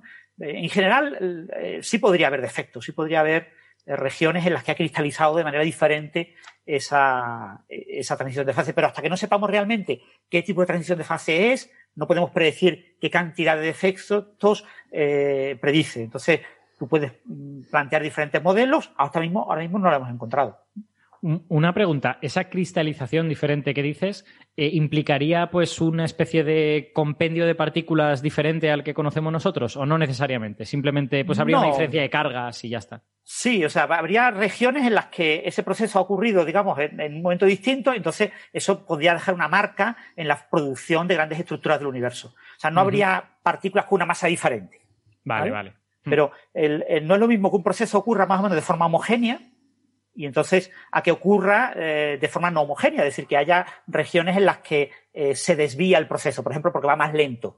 Vale. Entonces, eh, claro, en un proceso como es cambiar, dotar de masa a las partículas, que la dotación de masa a las partículas fuera más lenta en ciertos lugares, da lugar a que la física posterior, porque el Big Bang básicamente son transiciones de fase.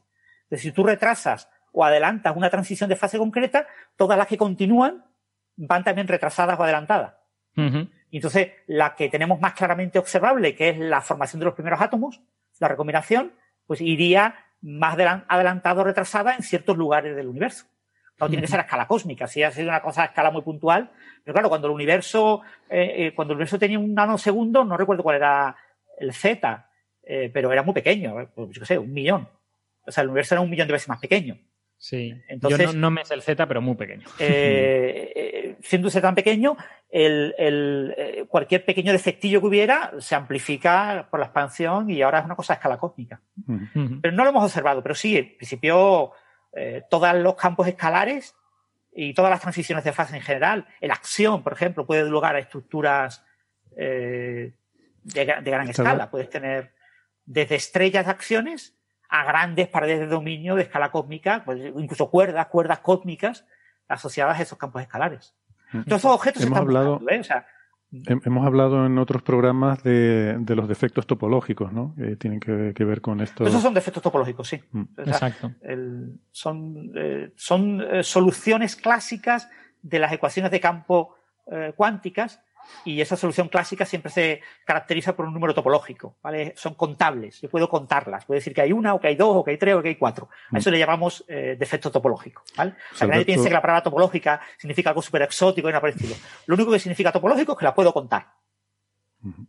José Alberto Rubiño pone la analogía con estos efectos topológicos, que es como cuando empiezan a alicatar dos albañiles el suelo de un baño, uno empieza por un lado, otro empieza por otro, y se encuentran en el medio y no encajan en los eh, azulejos, ¿no? De forma exacta, ¿no? Y entonces quedan eh, ese defecto que queda en medio, ¿no?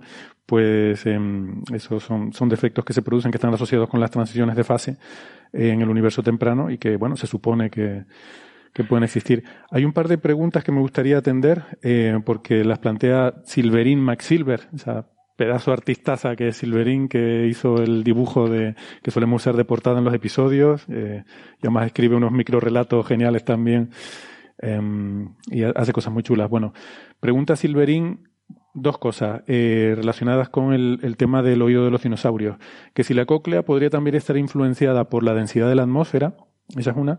Y otra, que si después de lo que se ha comentado sobre el estudio de la cóclea de dinosaurios y aves, si podrían considerarse de alguna manera las aves como, pone como juveniles de dinosaurios. No sé si quiere decir como descendientes de dinosaurios, quizás. Mm, yo creo que lo que está queriendo decir es esta idea de que algunas especies eh, sea, quiero decir, eso es algo que se ha visto en la actualidad, ¿no? Que hay, que hay eh, especies que son como juveniles congelados, ¿no? El, caso, el caso más, eh, más famoso es el ajolote. El ajolote es una, se parece a una salamandra, pero tiene unas branquias rojas como las, como las larvas de salamandra, como las salamandras juveniles. Y parece que es una especie de salamandra que en un momento dado ciertos cambios hormonales que le hacían llegar a la adultez no ocurrieron, pero aún así se puede reproducir. Entonces es como si fuera un juvenil que se ha quedado un juvenil y que, y que ahora hemos redefinido y a los, a los adultos de ajolote les llamamos adulto en lugar de llamarle juvenil de no sé qué otra cosa, ¿no?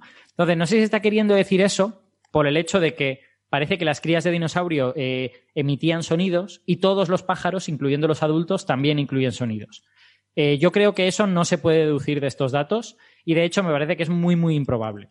Porque eh, los datos no dicen que los dinosaurios adultos no emitan sonidos. Los datos son en ese sentido inconcluyentes. O sea, no, no se encuentra una correlación entre la morfología del oído interno y la vocalización en adultos. Entonces, los datos no te pueden decir nada en ese sentido. Es perfectamente posible que los adultos de dinosaurio cantaran como Pavarotti, pero simplemente tú no lo ves en, este, en este, estudio en concreto, ¿vale?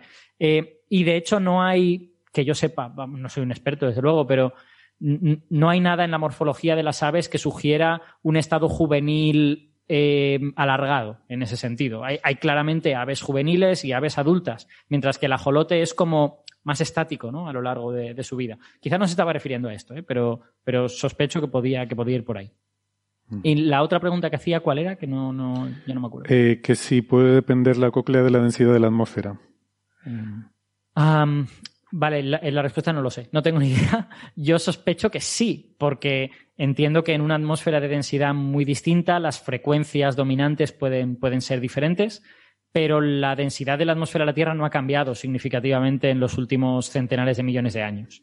Eh, sí han cambiado otras cosas, ha cambiado la presión parcial de oxígeno, tal, pero la densidad, bueno, ha, cambiado algo, claro, seguro. Yo creo que está hasta medido, me suena haberlo leído en algún sitio, pero pero no creo que lo suficiente como para producir un cambio fuerte. O sea, no creo que ese cambio que vemos en la cóclea cuando pasamos de arcosauromorfos a arcosaurios se deba a un cambio en la atmósfera, porque, porque no hay nada en el registro geológico que indique que haya habido un cambio abrupto ahí.